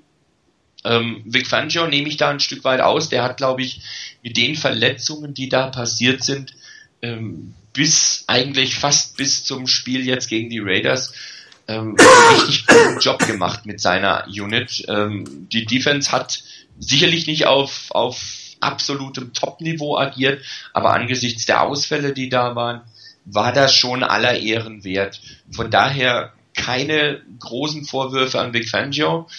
Ähm, die Vorwürfe gehen eher in die Richtung mit der Offense. Also meiner Meinung nach hat Vic Fangio zwei schlechte Spiele gehabt in diesem, in diesem Jahr. Das war einerseits ähm, in Denver. Gut, da darf man mal schlecht aussehen. Äh, spielt ja da auch gegen so einen Amateur-Quarterback. Und andererseits jetzt das Raiders-Game, wo, wo man nicht ein wirklich gutes Play, äh, Spiel gekallt hat, aber dann dazwischen waren ganz, ganz viele ganz, ganz starke Spiele. Und wenn dann halt von der Offense nicht viel Hilfe kommt, verlierst du dann halt solche Spiele, wo du, wo die Defense dann halt einfach wahrscheinlich draußen steht und denkt, ach bitte, wir sind halt heute nicht so gut, macht ihr mal was. Ähm, von daher, ich, ich glaube auch, dass die Defensive Coaches aus den momentanen Möglichkeiten extrem viel rausholen, während auf der offensiven Seite das eben nicht passiert, dass die Coaches eben die Lehren nicht ziehen und Martin hat die Frage gestellt, wer ist schuld? Ich, für mich gibt es dann nur einen, der schuld ist und das ist Jim Harbaugh. Denn wenn Jim Harbaugh das Problem erkennt oder ein Problem erkennt, dass beispielsweise das Playcall zu wenig lauflastig ist bei First Down, dann kann er nach oben sagen in die, in die Booth zu Greg Roman, ich will mehr First Down Runs. wenn das Greg Roman nicht macht, dann kann Jim Harbour die Plays gleich selbst callen. Der hat immer so ein schönes Blatt vor sich, ähm, hat da sicherlich die Plays drauf und dann müsste er halt das übernehmen. Und ziemlich die erste Aktion nach dem Spiel ist so zur Pressekonferenz gehen, ein paar blumige Sprüche machen und dann geht er hin und entlässt Greg Roman, weil er nicht das macht, was er will. Also von daher, Jim Harbour hat die Möglichkeit, das so zu beeinflussen, wie er es gerne hätte. Und ich glaube, er erkennt oder er erkennt das nicht als das Problem, als dass wir es erkennen. Und deshalb passiert da nichts. Und dann muss er auch im Endeffekt diese, diese Verantwortung übernehmen. Ich habe es mal geschrieben im, auf dem Forum, wäre das die zweite Saison, dann wäre es wahrscheinlich auch viel eher für Harbour möglich, sich selbst zu hinterfragen. Man hat drei Jahre mit, mit der Variante, wie man gespielt hat, ob das jetzt die gleiche ist, wie man jetzt spielt, aber für Harbour ist es einfach so, mit seinem Weg hat er drei Jahre Erfolg gehabt, konnte jedem, der sagte, hey, du musst was ändern, sagen, hey, schau mal meinen Erfolg an. Und jetzt hat er den Erfolg nicht. Und ob er jetzt wirklich die richtigen Lehren daraus ziehen kann, ob er sich die Fehler eingestehen kann, ähm, die begangen werden, und zwar Woche für Woche, an dem wird sich, wird sich meiner Meinung nach entscheiden, ob er wirklich, ob er noch Potenzial hat als Coach der 49ers. Weil wenn er, wenn er die, wenn er Trent Balky beispielsweise gut überzeugen könnte, dass es halt jetzt einfach eine schlechte Saison war, wo zu viel nicht stimmte, aber der, der Weg, den man gehen will, dass der noch funktioniert, dann könnte es durchaus weitergehen, ähm, wenn man die anderen Differenzen noch ähm, aus dem Weg räumen kann. Aber schlussendlich, Jim Harbour ist der Head Coach, er hat den Coaching Staff zusammengestellt, er kontrolliert den Coaching Staff. Wenn ihm was nicht passt, muss er was ändern. Absolut. Und ähm, da gibt es auch keine zwei Diskussionen. Man kann so viel auf Greg Roman schimpfen, wie er will. Ich persönlich glaube nicht mal, dass er so schlecht callt. Ähm, kommen wir gleich nochmal drauf, ähm, wie er immer gemacht wird. Aber er spielt das, was er spielen soll. Zumindest von, von Systemseiten her. Und du hast es auch schon gesagt, wenn der Headcoach was anderes haben will, dann kann der Headcoach auch äh, overrulen. Und er tut es vielleicht sogar. Wissen wir ja nicht. Vielleicht overrult er Greg Roman, dann hat er die Plays zu verantworten. Das macht die ganze Sache natürlich noch viel schlechter im Endeffekt. Aber ich glaube auch, dass es viel mehr als das ist. Es ist das gesamte Paket Jim Harbaugh, was irgendwo dazu geführt hat, dass die 49ers da jetzt stehen, wo sie stehen. Und er hat anscheinend selber, entweder sieht er es nicht, oder er will es nicht sehen, oder es ist ihm scheißegal. Eins von den dreien wird es am Ende des Tages sein. Ähm, die ganze Situation um das Team herum, die ganze Situation, wie er ähm, mit, mit den Spielern in der Öffentlichkeit umgeht, ähm, wie er sich selber präsentiert, das ist nicht zielführend, ich möchte es mal so ausdrücken. Ähm, wenn du jetzt die Diskussion siehst um Colin Kaepernick, um seine Medienpräsenz, er sah so aus wie sein Headcoach. Sein Headcoach hat es ihm vorgemacht. Ähm, ob es der Headcoach jetzt wirklich gut macht, keine Ahnung. Auch sein Gehalt wird im Endeffekt davon bezahlt, äh, dass, dass Zuschauer ähm, ins Stadion kommen, äh, dass er eine interessante Werbefigur ist und da hat er meiner Meinung nach eine Verpflichtung auch gegenüber denjenigen was zurückzugeben. Und er hat eine Vorbildfunktion, er hat eine Vorbildfunktion für sein Quarterback und für den Rest des Teams. Und wenn er mit einer Scheißegal-Einstellung sich präsentiert, nach außen, das Team mit einer Scheißegal-Einstellung repräsentiert, warum sollen die Spieler das anders machen?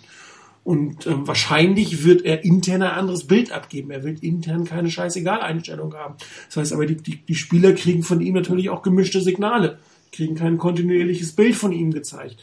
Und ähm, es wird immer gesagt, er ist loyal. Ähm, er ist loyal einigen wenigen gegenüber. Das muss man auch fairerweise. Alex Smith war er überhaupt nicht loyal. Und ähm, gibt es noch so den einen oder anderen Spieler, der auch nicht mehr bei den 49ers ist, wo man gesagt hat, wo, oder den er in der Öffentlichkeit gelobt hat und der nachher äh, letztendlich weg ist. Und man kann natürlich sagen, ja, das ist eine Sache von Trent Balky, das Roster, aber auch er hat natürlich eine gewisse, gewisse Mitsprache, was das Ganze angeht. Und auf der anderen Seite ähm, kann er sich nicht hinstellen und sagen, pay the man. Das ist, das ist nicht seine Aufgabe. Das heißt, ähm, er mischt sich manchmal in Sachen ein, die, wo er nicht rein soll. Ähm, er gibt kein konsistentes Bild ab. Er führt Streitigkeiten, die meiner Meinung nach nicht notwendig sind, wie die Geschichte mit dem Lockerroom, die dazu führen, dass ein Team verschiedene Signale kriegt, dass ein Team vielleicht auch nicht weiß, wem es loyal gegenüber sein muss. Bin ich jetzt einem Trent Balky loyal, der mich nächstes Jahr vielleicht noch einstellen soll? Oder bin ich ein Jim Harbour loyal, der nächstes Jahr vielleicht noch mein Coach ist, vielleicht aber auch nicht? Das heißt, diese ganze Situation prasselt auf die Spieler ein. Führt zu einer Verunsicherung. Und dann kommt noch das dazu auf dem Feld, dass, wie ihr habt es ja auch schon gesagt, dass die Spieler durchaus das Gefühl haben, dass die Coaches nicht das aufs Feld bringen oder das nicht so aufs Feld bringen, dass sie die Stärken der Spieler ausnutzen. Das heißt, die gesamte Kette von, von, von, von, von dem Gesichtern der Öffentlichkeit bis zu dem Play-Call hinten ist im Moment Murks bei den 49ers und ist ein Stück weit, oder nee, nicht ein Stück weit, ist zu einem ganz, ganz großen Teil der Person Jim Harbour zuzuschreiben.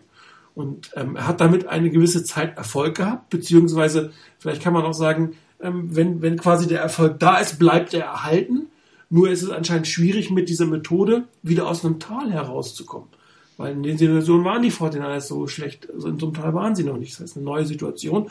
Und, und anscheinend passiert jetzt irgendeine Dynamik in dem Team, die verhindert, dass das Team wieder auf, auf das Niveau kommt, was es vorher hatte. Und in, es fängt immer mit, mit dem Chef, das ist in jeder Firma so. Und in diesem Fall ist es der Head Coach. Und der Head Coach ist ähm, wahrscheinlich extrem genial, was sein Training angeht. Er wird wahrscheinlich auch ein unglaubliches Wissen haben und er wird auch unglaublich auf die Spieler eingehen können. Aber das Gesamtpaket stimmt zurzeit nicht. Und das kriegen die Spieler, die kriegen es von außen mit, dass es da nicht funktioniert, und sie kriegen es auf dem Feld mit, dass es da auch nicht funktioniert. Und da kannst du natürlich auch von Spielern schwierig erwarten, dass sie komplett super performen. Die sind ja auch in der Zwickmühle in irgendeiner Form. Also es fängt am Fisch, der Fisch fängt am Kopf an zu stinken, wie es so schön heißt. Und dann hast du das logischerweise diese Football-Philosophie, die äh, Roman natürlich mit einem Jim Harbour teilt, weil sonst wäre er nicht der Offense Coordinator, der auf eine bestimmte Art und Weise ausgelegt, dass wir alles diskutiert haben, dass ich auf eine bestimmte Art und Weise passe und auf eine bestimmte Art und Weise laufe und auf eine bestimmte Art und Weise das Spiel aufbaue. So, und das funktioniert im Großen und Ganzen nicht. Das Problem, was die Fortinanders jetzt zusätzlich haben, ist, selbst wenn die Ideen gut sind, dann machen die Spieler Mist. In diesem Fall war es Colin Kaepernick gegen die Seahawks. Ich hoffe, ihr habt die Gelegenheit gehabt, diesen Artikel auf Niners Nations zu sehen, wo die Plays mal erklärt wurden. Die, die haben, da hat Greg Roman wirklich gute Passplays gecallt und sie sind einfach schlecht ausgeführt worden. Und das ist natürlich bei einem Team, wo es schlecht läuft, kommt genau das dazu. Wenn die Coaches gute Ideen haben, machen die Spieler Mist. Und wenn die Coaches Mist machen, haben die Spieler dann auch irgendwie keine Chance oder machen dann sogar noch einfache Fehler zusätzlich. Ja, und aus diesem Loch kommen die 49ers zurzeit nicht raus. Und aus diesem Loch müsste sie einen, einen Coach rausholen, der, glaube Schwierigkeiten hat oder Führungspersönlichkeiten im Team, die es anscheinend nicht gibt. Ein Frank Gore als Veteran ist nicht der Typ Führungspersönlichkeit. Und ein Colin Kaepernick hat sich da noch nicht hinentwickelt und hat auch in der Öffentlichkeit wieder dieses beschissene Bild abgegeben. Und wenn er quasi dieses, dieses, er hat ja selber erklärt, er war so frustriert und war so mit sich selber sauer, dass er quasi alles andere ausgeblendet hat. Stellt euch mal vor, das passiert auf dem Feld auch. Dass er dann quasi, oder das, das heißt, stellt euch vor, man sieht es ja, diese Reaktion auf dem Feld, dass er dann wahrscheinlich noch so den Dingen nachhängt, in seinem Kopf das so sehr arbeitet, dass er nicht locker genug ist, um das nächste zu machen. Und daraus eine Führungspersönlichkeit zu entwickeln, ist extrem schwierig, wenn du diese persönlichen Auf- und Abs hast. Und sonst ist in der Offense anscheinend niemand, der dieses klassische, ich bin jetzt der Teamleader, ich ziehe die mit.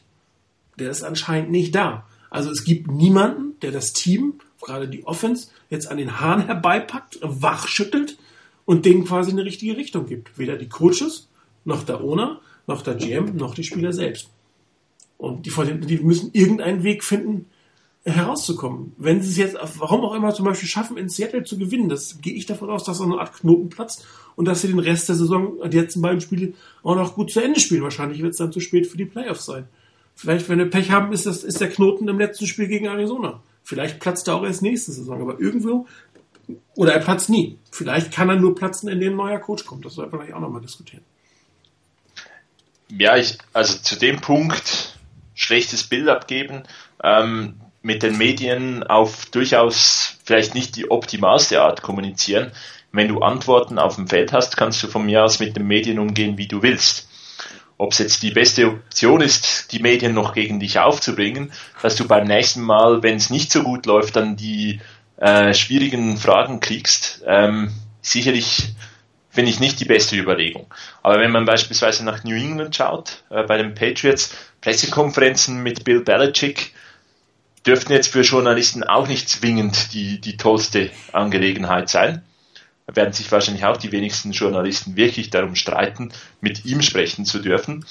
Der gibt auch so kryptische und nichtssagende Antworten, wenn man jetzt fragt, ob, ähm, ja, ob der und der Spieler verletzt ist, dann kriegst du meistens irgendwie einen, das sehen wir dann Sonntag. Äh, das ist richtig, hören. aber die haben den, die passende Führungspersönlichkeit hinter ihm mit Tom Brady. Ja, aber eben, gegen den, gegenüber den Medien kannst du das machen, wenn du, wenn du Antworten hast. Und es ist jetzt nicht so, dass die, dass die Patriots ähm, das absolute Top-Team sind, was jedes Mal den Super Bowl gewinnt. Aber sie sind ein wirklich gut gecoachtes Team, das Lösungen bereit hat, wenn es mal nicht läuft. Hat man diese Saison gesehen, ja. wenn sogar mal die Frage kommt, ähm, ist es jetzt Zeit, Tom Brady zu benchen? Und dann ähm, eigentlich äh, die Antwort von Bill Belichick ein müdes Lächeln ist, weil er halt irgendwie weiß, hey, ja, stimmt, vielleicht, hast du recht, läuft momentan nicht ganz so, aber wir finden einen Weg, das zu machen. Und deswegen, wenn jetzt Colin Kaepernick einen Weg findet, auf, auf dem Feld besser zu spielen, dann kann er von mir aus auch ein suboptimales Bild abgeben gegenüber den Medien. Und kann von mir aus äh, Jim Harbaugh ähm, ein Marshawn Lynch-mäßiges Interview geben und, und am Anfang des Interviews sagen, ich beantworte übrigens nur Fragen, die ich mit Ja und Nein beantworten kann. Aber das ist doch ein gutes Beispiel. Marshall Lynch ist in Seattle keine Führungspersönlichkeit. Und wenn du keine ja. Führungspersönlichkeit bist, kannst du so einen Scheiß machen.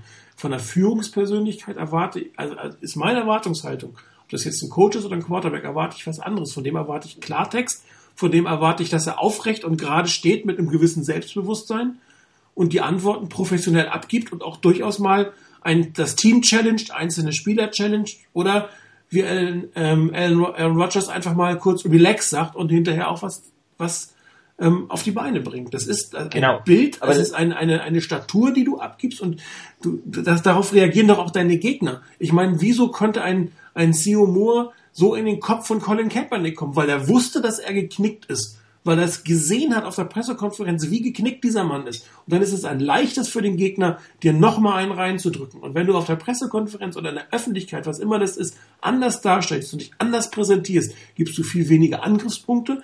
Und deine Mitspieler selber kannst du auch mitreißen. Wie soll ein Camden Kaepernick dann sein Team mitreißen, auffordern, besser zu spielen, wenn er da so spielt?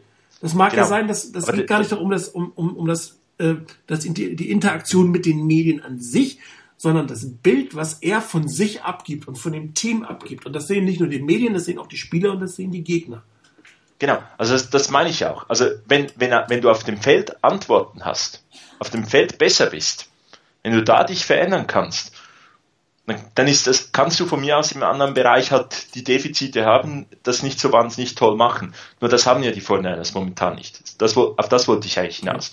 Ähm, du, du kannst natürlich dann nicht von den Medien erwarten, wenn du sie irgendwie so jetzt mal anschnauzt oder ihnen nichts gibst, dass sie dann irgendwie mal etwas nachsichtig sind, wenn es nicht so läuft. Das kommt dazu. Ähm, von daher, das, das ist absolut die, Op ich finde, die optimalere Variante wäre, wenn der, wenn der Head Coach, wenn der Quarterback wirklich offen, ehrlich auch mal Auskunft gibt. Es muss nicht immer, ähm, wenn man ein unglaublich knappes Spiel gewonnen hat gegen die Giants mit fünf Interceptions, irgendwie ähm, sagen, hey, das war ein Riesen, äh, eine Riesenleistung, wir haben absolut top gespielt. Ähm, muss sagen, das sind fantastische Leute da im Locker Room. Ich meine, da könnte man durchaus auch mal hingehen und sagen, äh, ja, ich glaube, aus fünf Interceptions darf man mehr machen als das. Wir sind sehr froh, haben wir gewonnen, etc. und so weiter. Aber ich glaube, wenn der Einheitsbrei, egal wie du spielst, kommt, dann definitiv nicht so gut. Und ich würde mir wünschen, dass, die, dass, dass es eine andere Variante gibt, wie, wie mit den Medien gesprochen wird, wie die Pressekonferenzen sind. Aber wenn man Antworten auf dem Feld hat, was eben die Niners momentan nicht haben, dann der, wäre der Bereich nicht so extrem entscheidend, aber der verstärkt natürlich jetzt die Probleme noch und das dann, da kommt natürlich dann jeder mit seiner Story hin nach vorne, dass, dass der Headcoach weg ist und irgendwie ein unzufriedener Spieler ist dann vielleicht noch froh, wenn der mal weg ist ähm, kommt Unruhe hinein, die nicht sein müsste, wenn man wahrscheinlich einfach mit die Medien ein bisschen besser füttert. Ja, Rainer, jetzt vielleicht an dich zum Abschluss die Frage, wie sollen denn die 49ers die letzten drei Spiele angehen? Einmal von der Sicht des Front Office gegenüber der Coaches und dann von über den Coaches gegenüber den Spielern. Das ist jetzt natürlich auch so eine Geschichte. Ähm, also ich denke nicht, dass die weder die Spieler noch die Coaches an die letzten Spiele rangehen werden nach dem Motto, äh, wir gucken, dass die Niners eine möglichst gute Draft-Position haben. Das heißt, wir gucken, dass wir das halbwegs anständig rumkriegen, aber wir werden uns kein Bein ausreißen, um die Spiele zu gewinnen. Ich glaube, die Spieler wollen alle ihre Spiele gewinnen und äh, das sollte auch grundsätzlich die richtige Haltung sein. Und da sollte man auch drauf hinarbeiten. Denn ähm, wenn du mit einer Haltung schon reingehst nach dem Motto, ähm, ja, gewinnen wollen wir eigentlich gar nicht, ähm, dann wird das erst recht nichts. Also von daher denke ich auch, dass die Spieler zumindest so rangehen sollten, um auch ein Stück weit sich zu rehabilitieren für die berechtigte Kritik, ähm, die in den letzten Wochen da auf sie eingeprasselt ist, dass sie so gut wie möglich spielen und versuchen, alles zu geben, was möglich ist, um das so gut wie möglich im Rahmen zu halten, was da läuft, beziehungsweise vielleicht auch noch den einen oder anderen Sieg einzufahren. Ob es für die Playoffs reicht oder nicht, spielt dabei gar keine Rolle sondern da geht es, glaube ich, für jeden Spieler darum, auch fürs eigene Ego ein bisschen was zu tun, würde ich zumindest meinen, nach dem Motto, ich möchte diesen Eindruck, der in den letzten Wochen entstanden ist, nicht so stehen lassen, sondern ich möchte da ein bisschen gegensteuern, ich möchte da zeigen, auch in der Presse, dass das, dass manches zumindest, was geschrieben wurde, einfach nicht richtig ist, nicht der Wahrheit entspricht, sondern ich möchte mich da auch anders präsentieren. Das wird mit Sicherheit für die Spieler gelten, deren Verträge auslaufen, denn die werden auch sicherlich versuchen wollen, noch ein bisschen Interesse zu wecken, entweder von den Niners oder von anderen Mannschaften. Und bei den Spielern, die noch Vertrag haben, ähm, die werden wahrscheinlich auch zeigen wollen, dass sie da nicht einfach so das über sich ergehen lassen, sondern dass sie vom Charakter her so sind, dass sie dagegenhalten wollen. Also glaube ich zumindest nicht, dass von den Spielern so eine mir jetzt gerade egal, was passiert, Haltung irgendwie kommen wird. Was die Coaches angeht, da bin ich mir mittlerweile nicht mehr ganz so sicher, ob die noch irgendwas halbwegs Innovatives einbringen wollen. Und zwar innovativ nicht in dem Sinne, wie es teilweise diese Saison oder häufig diese Saison schon war. Nach dem Motto, wir outsmarten den Gegner, sondern mehr innovativ in der Richtung, die Niners wirklich nach vorne zu bringen. Da bin ich mir, wie gesagt, nicht mehr ganz so sicher, ob die das machen wollen. Ähm, wäre natürlich meiner Meinung nach für die Coaches auch nicht verkehrt, wenn man das zeigen würde, weil man damit auch potenziellen Interessenten dann hinterher zeigen würde, hoppla, wir schaffen das noch, diese Mannschaft, auch in kritischen Zeiten, mit so viel Feuer, das wir von der Seite und von hinten, von vorne bekommen, trotzdem noch mal ordentlich auf die Spur zu setzen, ähm, kann ja auch nicht schaden. Auf der anderen Seite könnte man natürlich auch sagen, ähm, ist jetzt eigentlich relativ egal, wie die Saison rumgeht. Ähm, andere Teams haben ja auch die letzten drei Jahre gesehen und die sehen nicht nur dieses eine Jahr und haben halt gesehen, was ein Jim Harbour in Kombination mit Roman und Fangio leisten kann mit einem Team, wenn man ihm die Möglichkeit gibt. Also von daher, ich bin mir nicht ganz sicher, wie die Coaches das angehen werden, ob wir da wirklich eine Verbesserung sehen werden, einen Schritt in die richtige Richtung für die Niners sehen werden, oder ob das mehr oder minder derselbe Stiefel ist. Da bin ich mir beim besten Willen nicht, nicht im Klaren drüber, was da laufen wird. Wir werden es vielleicht schon beim Spiel gegen Seattle sehen. Ähm, und ich hoffe, dass die Coaches da auch ihre Spieler voranbringen wollen noch. Was das Front Office angeht, um das nicht ganz außen vor zu lassen, weil wir das in der Diskussion jetzt gar nicht so arg hatten. Ähm, ich glaube nicht dran, dass es irgendwas, dass irgendwas passiert äh, mit den Coaches, dass man da einen Coach entlassen wird vor Ende der Saison. Äh, ich denke immer noch, dass irgendwo die Idee da ist, Jim Harbour zu traden. Äh, man wird keinen First- oder Second-Round-Pick kriegen, aber vielleicht irgendwo Dritt- oder Viertrunden-Pick vielleicht noch einfahren können, vielleicht zwei Viertrunden-Picks, leistungsabhängig oder performanceabhängig vielleicht noch was. Das könnte vielleicht hinhauen. Ähm, ich denke, dass das immer noch im Hinterkopf ist, im Front Office. Ähm, da könnte jetzt eigentlich nur eine Veränderung da sein, meiner Ansicht nach, wenn jetzt wirklich das Spiel in Seattle so kapital in den Sand gesetzt wird, dass wirklich völlig desolat ist und man wird da wirklich komplett abgefielt, absolut chancenlos. Das Team gibt einen miserablen Eindruck ab, ein miserables Bild ab, die Coaches geben ein schlechtes Bild ab, rundrum. Das könnte vielleicht nochmal im Front Office ein bisschen was ändern von der Einstellung her, dass man sagt, nee, äh, wir ziehen jetzt die Reißleine und dann ist klar, ist raus, die Spieler haben keine Ausreden mehr und so weiter und wir schlagen dem, dem Coaching-Staff quasi den Kopf ab, indem wir ähm, Jim Harbour entlassen und vielleicht Greg Roman gleich mit dazu. Inwieweit man dann noch einen Vic Fangio auf seiner Seite hat, weiß ich natürlich auch nicht. Oder ob der dann sagt, nee, dann gehe ich auch. Ähm, ein kompletter Austausch wird es nicht sein. Du kannst jetzt nicht ein komplettes, äh, komplett neuen Coaching-Staff plötzlich aufstellen, aber an ein, zwei Positionen könnte was passieren, wenn es wirklich völlig desolat wäre jetzt in Seattle. Wenn man sich da einigermaßen halten kann, denke ich, wird man auch sagen, die letzten Spiele kriegen wir dann auch noch irgendwie gemeinsam rum. Würde ich mir eigentlich auch für die Niners insgesamt wünschen, denn die Niners geben im Moment kein gutes Bild ab und ich glaube, der Franchise mit ihrer Historie, mit ihrer Geschichte ähm, wird es gut zu Gesicht stehen, da ein vernünftiges, anständiges Ende noch zu finden, zumindest soweit es noch einigermaßen möglich ist ich muss auch ganz klar sagen, ähm, Jim Harbour hätte mit den letzten drei Jahren eine Entlassung in dieser Saison nicht verdient. Und zwar egal, wie schlecht es sportlich aussieht. Ähm, ich glaube, dafür, dafür hat er zu viel geleistet und soll diese Saison wirklich zu Ende coachen, wenn man dann wirklich überzeugt ist, dass es, dass das nicht weitergeht mit dieser, mit dieser Konstellation. Ähm, da muss man handeln, aber ich finde, rein sportlich gesehen darf man auch mal eine schlechte Saison haben. Die muss man jedem Coach zugestehen, muss man jedem Team zugestehen.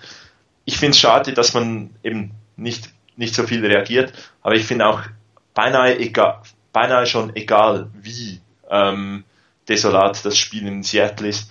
Die vergangenen drei Jahre ähm, haben die Niners äh, Jim Harbaugh sehr, sehr viel zu verdanken und ich finde, ich fände es da einfach auch schön, wenn er nicht in der Saison entlassen würde. Ähm, eben, der, Sport hat teilweise andere Gesetze. Ähm, das, das da, absolut ist die Frage, was hast du kürzlich für mich getan und nicht, was hast du letzte Saison für mich getan. Aber ich, ich wäre da definitiv dafür, mit, man wird mit dem Coaching-Staff die Saison zu Ende spielen, dann muss man die richtigen Lehren ziehen und dann halt auch reagieren, entsprechend dem, was man dann halt sich halt ähm, für, äh, oder wo man die Probleme sieht. Also ich hatte ja geschrieben, das Beste, jetzt so unabhängig von allen anderen, wäre eigentlich, wenn dich die betroffenen drei sind ja York, Balky und Harbour zusammensetzen und jetzt entscheiden, ähm, wie es weitergehen soll. Ähm, und äh, das würde aber auch bedeuten, dass wenn es weitergehen soll, dass man den Vertrag jetzt verlängert. Also dass man wirklich, eigentlich wäre das für mich vor dem Seattle-Spiel notwendig gewesen, um ein Zeichen an das Team zu setzen, ein Anzeichen für alle Beteiligten zu setzen, dass es auf Kontinuität geht, dass die Spieler wissen, dass sie loyal zu ihrem Coach sein müssen, weil er auch nächstes Jahr wieder dabei ist. Ähm, das wäre für mich ein sehr, sehr guter Weg gewesen, um jetzt ein bisschen für, den, für die letzten fünf Spiele damals noch ähm, die, den Ton anzugeben. Jetzt ist es eigentlich drei Spiele für Schluss fast egal.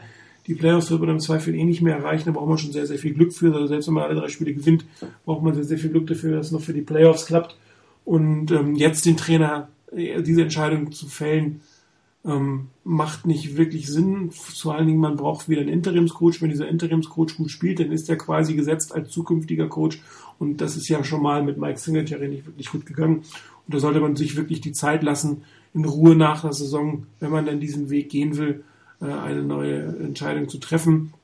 Ich persönlich glaube, dass es nicht, ich habe das mehrfach geschrieben, es ist keine singuläre Entscheidung des Teams, sondern es ist auch primär eine Entscheidung von Jim Harbaugh, der sicherlich, äh, wenn er bleiben dürfte, die eine oder andere Veränderung vornehmen müsste, sowohl in seiner Persönlichkeit als auch wahrscheinlich beim Coaching-Staff. Und ich glaube, das will er nicht. Das wird er nicht zulassen. Er wird sich da nicht ähm, reinreden lassen von irgendwem. Und äh, wenn er seinen Willen nicht durchkriegt, dann wird er seine Entlassung provozieren, als dass er diesen Kompromiss eingeht. Und daher glaube ich, dass er ein ganz wichtiger Spieler ist, äh, in diesem äh, Spieler in diesem in diesem Dreieck ist, in dieser Geschichte ist. Und ich glaube einfach, ähm, dass er das ist meine persönliche Meinung, dass er einen Trade oder einen Rauschmus provozieren wird, weil er sich nicht reinlassen reden wird, wie es zu machen ist. Auf der anderen Seite muss auch, äh, es muss eine Reaktion folgen, weil die 49ers können nicht, meiner Meinung nach, mit dem Staff, wie er jetzt ist, mit dem Team, wie es jetzt ist, in die neue Saison gehen. Und wenn du da als, als Verantwortlicher nicht bereit bist, ähm, grundlegend auch Änderungen zu akzeptieren, die dir vielleicht sogar von oben ein Stück weit vorgegeben werden, dann funktioniert das einfach nicht. Und ähm, ein Hauptgrund, ich bin fest davon überzeugt, dass das so schlecht aussieht, ist dieses Problem außerhalb des Feldes. Und ähm, wenn Jim Harbaugh quasi sich nicht verändert und wenn Trent Balky sich nicht verändert und wenn York sich nicht verändert, dann werden diese Probleme weiter bleiben. Und das schwächste Glied von diesen dreien ist der Coach im Moment. Das heißt, er hat die Notwendigkeit, sich definitiv ein Stück weit zu verändern, weil sonst wird es mit dem, mit dem, mit dem Team nicht funktionieren. Und die Entscheidung, Jim Harbaugh gehen zu lassen, wird 100% keine sportliche sein. Das wird in erster Linie persönliche sein, seine persönliche Art und Weise. Und ähm, ich glaube, ich bin fest davon überzeugt, dass er ähm, nicht mehr will und sich eher rausschmeißen lassen wird und traden wird, als dass er irgendeinen Kompromiss eingeht, um bei den 49ers zu bleiben.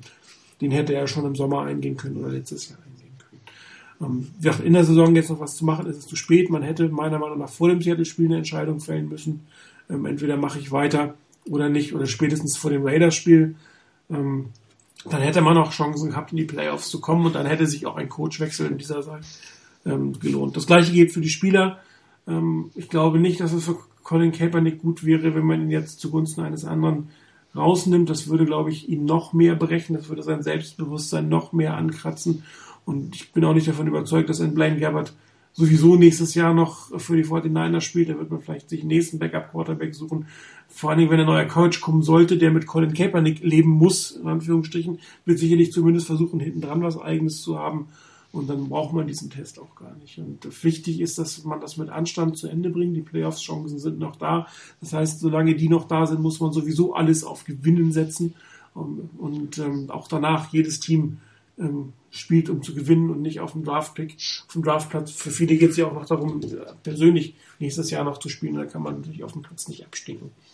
Und ähm, dann kommen gleich zur nächsten Frage. Ich glaube, wir brauchen gar keine große taktische Analyse für das Spiel gegen Seattle.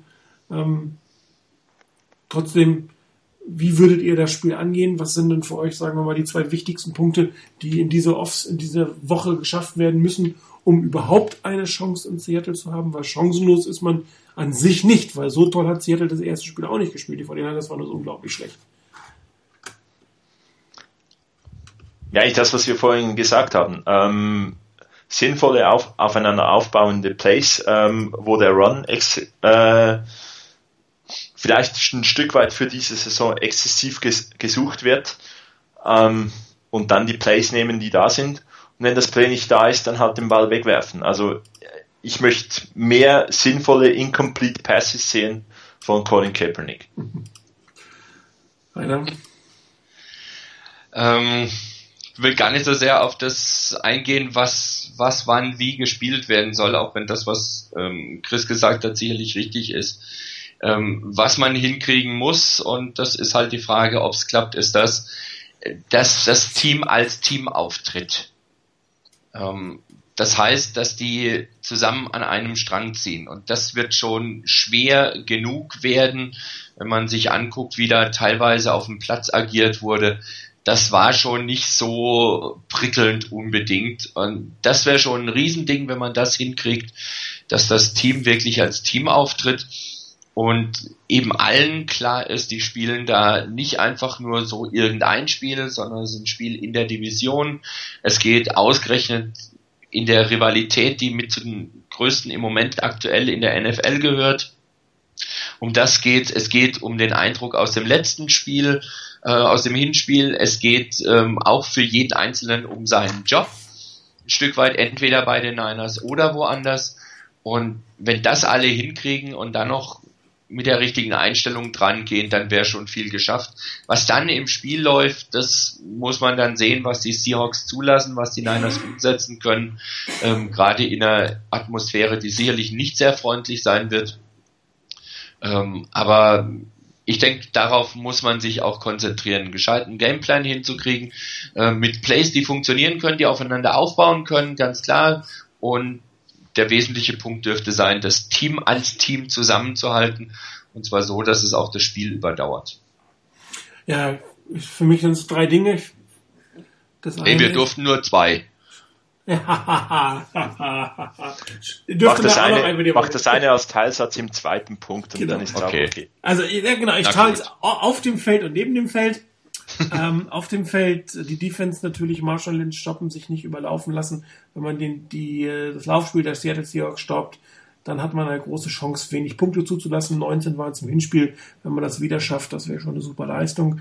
Ähm, auf der Offenseite von dem Feld, die Coaches hatten eine gute Idee letztes Mal oder hatten gut, teilweise gute Ideen letztes Mal gegen Seattle und das Team sollte das akzeptieren und die Chancen auch nutzen und das spielen, was ihnen die Coaches da sagen und geben und nicht versuchen, ähm, auf Krampf das Big Play rauszuholen oder irgendwie zu improvisieren. Und was für die Coaches, glaube ich, wichtig ist, also auf, auf der Seite des Feldes, ähm, das werden wir nicht so sehen. Sie müssen es schaffen, in dieser Woche das Team zu beruhigen, äh, die Nerven äh, zu beruhigen. Man muss versuchen, ähm, Selbstbewusstsein in irgendeiner Form herzustellen und ähm, man muss dem Team sagen, dass es eine Chance hat und ihm einen Plan geben, an den es glaubt, dass es eine Chance hat.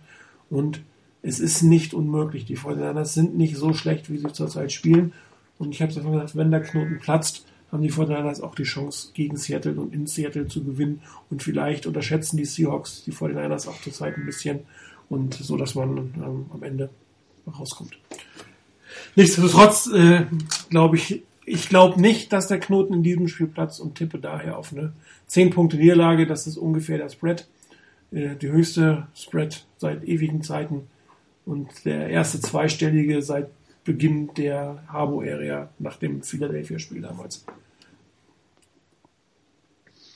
Also ich bin ein, Ticken, äh, ein Ticken unoptimistischer ähm, und habe dieses Mal auf minus 14 getippt und freue mich, wenn ich daneben liege. Vor allen Dingen, wenn ich komplett daneben liegen sollte. Ähm, und zwar in der Richtung, dass die Niners dann also das Spiel doch noch gewinnen sollten. Ich würde mich freuen, traue es ihnen im Moment aber in der Verfassung nicht zu. Von daher bleibe ich auch bei minus 14. Ich, ich, ich muss so sagen, ähm, ich habe so gehofft, dass man, dass einem wenigstens die Bay Area Bragging Rights ähm, die notwendige Motivation liefern, äh, das Spiel gegen die Raiders zu dominieren. Ähm, haben gesehen, wie das rausgekommen ist. Man hat gegen die Rams eigentlich schon so ein Spiel gehabt, wo man klar gewinnen muss, danach gegen die Saints gewonnen. Ähm, was soll ich jetzt nehmen? Ich erwarte auch eine Niederlage. Ich hoffe, hoffe, dass man dass es ein extrem enges Spiel wird und dass man das dann irgendwie am Ende doch noch äh, drehen kann. So richtig daran glauben äh, kann ich nicht. Ich sage jetzt mal minus sieben und wie gesagt, ich, ich möchte, ich möchte nicht recht haben. Alles klar, wunderbar. Dann kommen wir zu den letzten Rubriken unserer Sendung Tier Rankings. Es gibt nur noch vier. Die Super Bowl Contender für mich klare Favorit zurzeit die Packers, die Patriots, die Seahawks pieken zur richtigen Zeit, haben am Anfang der Saison nicht ganz so gut gespielt, spielen im Moment sehr, sehr gut. Und auch die Broncos, selbst wenn sie im Moment vielleicht in einem kleinen Tal sind, darf man nicht außen vor nehmen. Von den Playoff-Teams für mich im Moment die stärksten, die Colts und die Cowboys. Die Cardinals haben letzte Woche gezeigt, dass sie nach oben zugehören. Kann aber durchaus sein, dass sie ein bisschen rausfallen werden, weil die Rams zurzeit wirklich nicht schlecht spielen und es durchaus eine Niederlage geben könnte. Die Eagles spielen direkt gegen die Cowboys, da werden wir sehen, wer von beiden das Beste ist. Die Lions für mich dieses Jahr sehr, sehr stark, unspektakulär, aber sehr stark. Die Ravens schaffen es auch zur richtigen Zeit ähm, stark zu sein, ähnlich wie die Chargers. Ähm, bisschen kämpfen um die, die Playoffs müssen Bengals, Chiefs, Dolphins, Bills und Browns alle noch drin. Ähm, ähm, aber ähm, da bei dem einen oder anderen Team wird es auch schon ein bisschen schwierig. Die Texans sind für mich so ein bisschen ähm, das stärkste Team vom Rest, der noch da ist. Vor den Saints und die Panthers. Die Rams sehe ich im Moment persönlich stärker als die 49ers. Ähm, die haben zwei Shutouts ineinander geliefert, haben sich irgendwie gefunden. Die 49ers brechen gerade auseinander und äh, sind meiner Meinung nach nur noch das, viertstärkste Team in der NFC West. Und ähm, allerdings sehe ich sie immer noch ein bisschen besser als die Falcons. Und wenn man hinten anfängt, die Jaguars und die Bucks und die Jets, die definitiv schlechtesten Teams in dieser Saison. Ähm, die Jets werden wahrscheinlich wieder einen Quarterback draften, die Bucks werden wahrscheinlich wieder einen Quarterback draften müssen, nur die Jaguars brauchen nicht wieder einen Quarterback, die können sich tatsächlich mit einem anderen Spieler ähm, zufrieden geben, beziehungsweise können den Pick auch noch traden. Das heißt aber auch, dass in dieser Draft wieder Quarterbacks overrated früh weggehen werden. Und äh, was auch den vielen Teams da hinten sicherlich nicht unbedingt helfen wird. Ja, Rainer, was passiert sonst noch in der West? Ähm, sind wir schnell durch. Nur eine Sache und die auch noch gleich heute Nacht. Äh, die Cardinals bei den Rams. Ähm, die Cardinals haben sich zwar ein Stückchen wieder zurückgemeldet, allerdings die Rams ähm, sind für mich auch überraschend gut geworden wieder. Ähm, das ist doch stärker, als ich es so erwartet hatte. Und die Cardinals, ich habe mir das Spiel gegen die Chiefs angeguckt, das haben sie zwar gewonnen, aber so wirklich überzeugt haben sie mich dann doch nicht in dem Spiel. Ähm, und da die Rams, äh, ich glaube, es reicht bis 1950 zurück, in den letzten elf Spielen, die an einem Donnerstag ausgetragen wurden, nicht gewonnen haben, würde es mich nicht überraschen, wenn die äh, Cardinals hier das Dutzend voll machen würden. Sprich, wenn die Rams gegen die Cardinals gewinnen würden.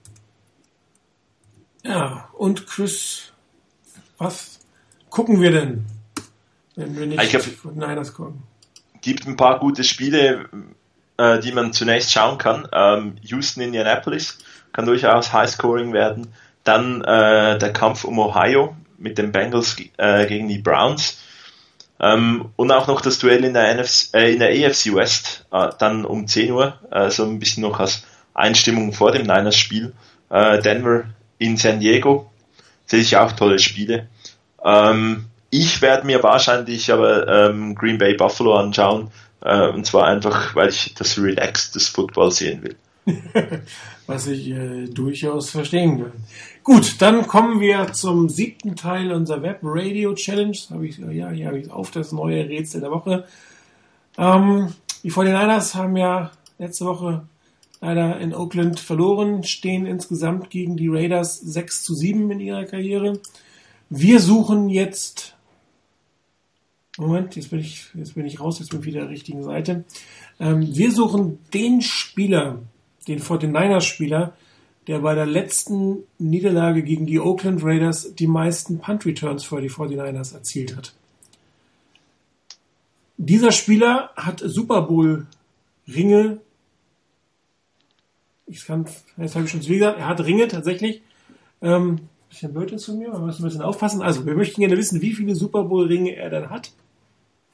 Und ähm, dazu zählen wir die Anzahl der Siege der 49ers in dem Jahr, als das Spiel stattgefunden hat, ziehen nochmal eins drauf und das ist denn die Position des Buchstabens im Alphabet. Also nochmal, der Spieler, der 49er-Spieler, der bei der letzten Niederlage gegen die Oakland Raiders die meisten Punt-Returns für die 49ers erzielt hat, rausfinden, wie viele Super Bowl-Ringe er besitzt und erzielen dazu die Anzahl der Siege der 49ers der Saison, als dieses Spiel stattgefunden hat und nochmal eins oben drauf und das ist die Position des Buchstabens im Alphabet.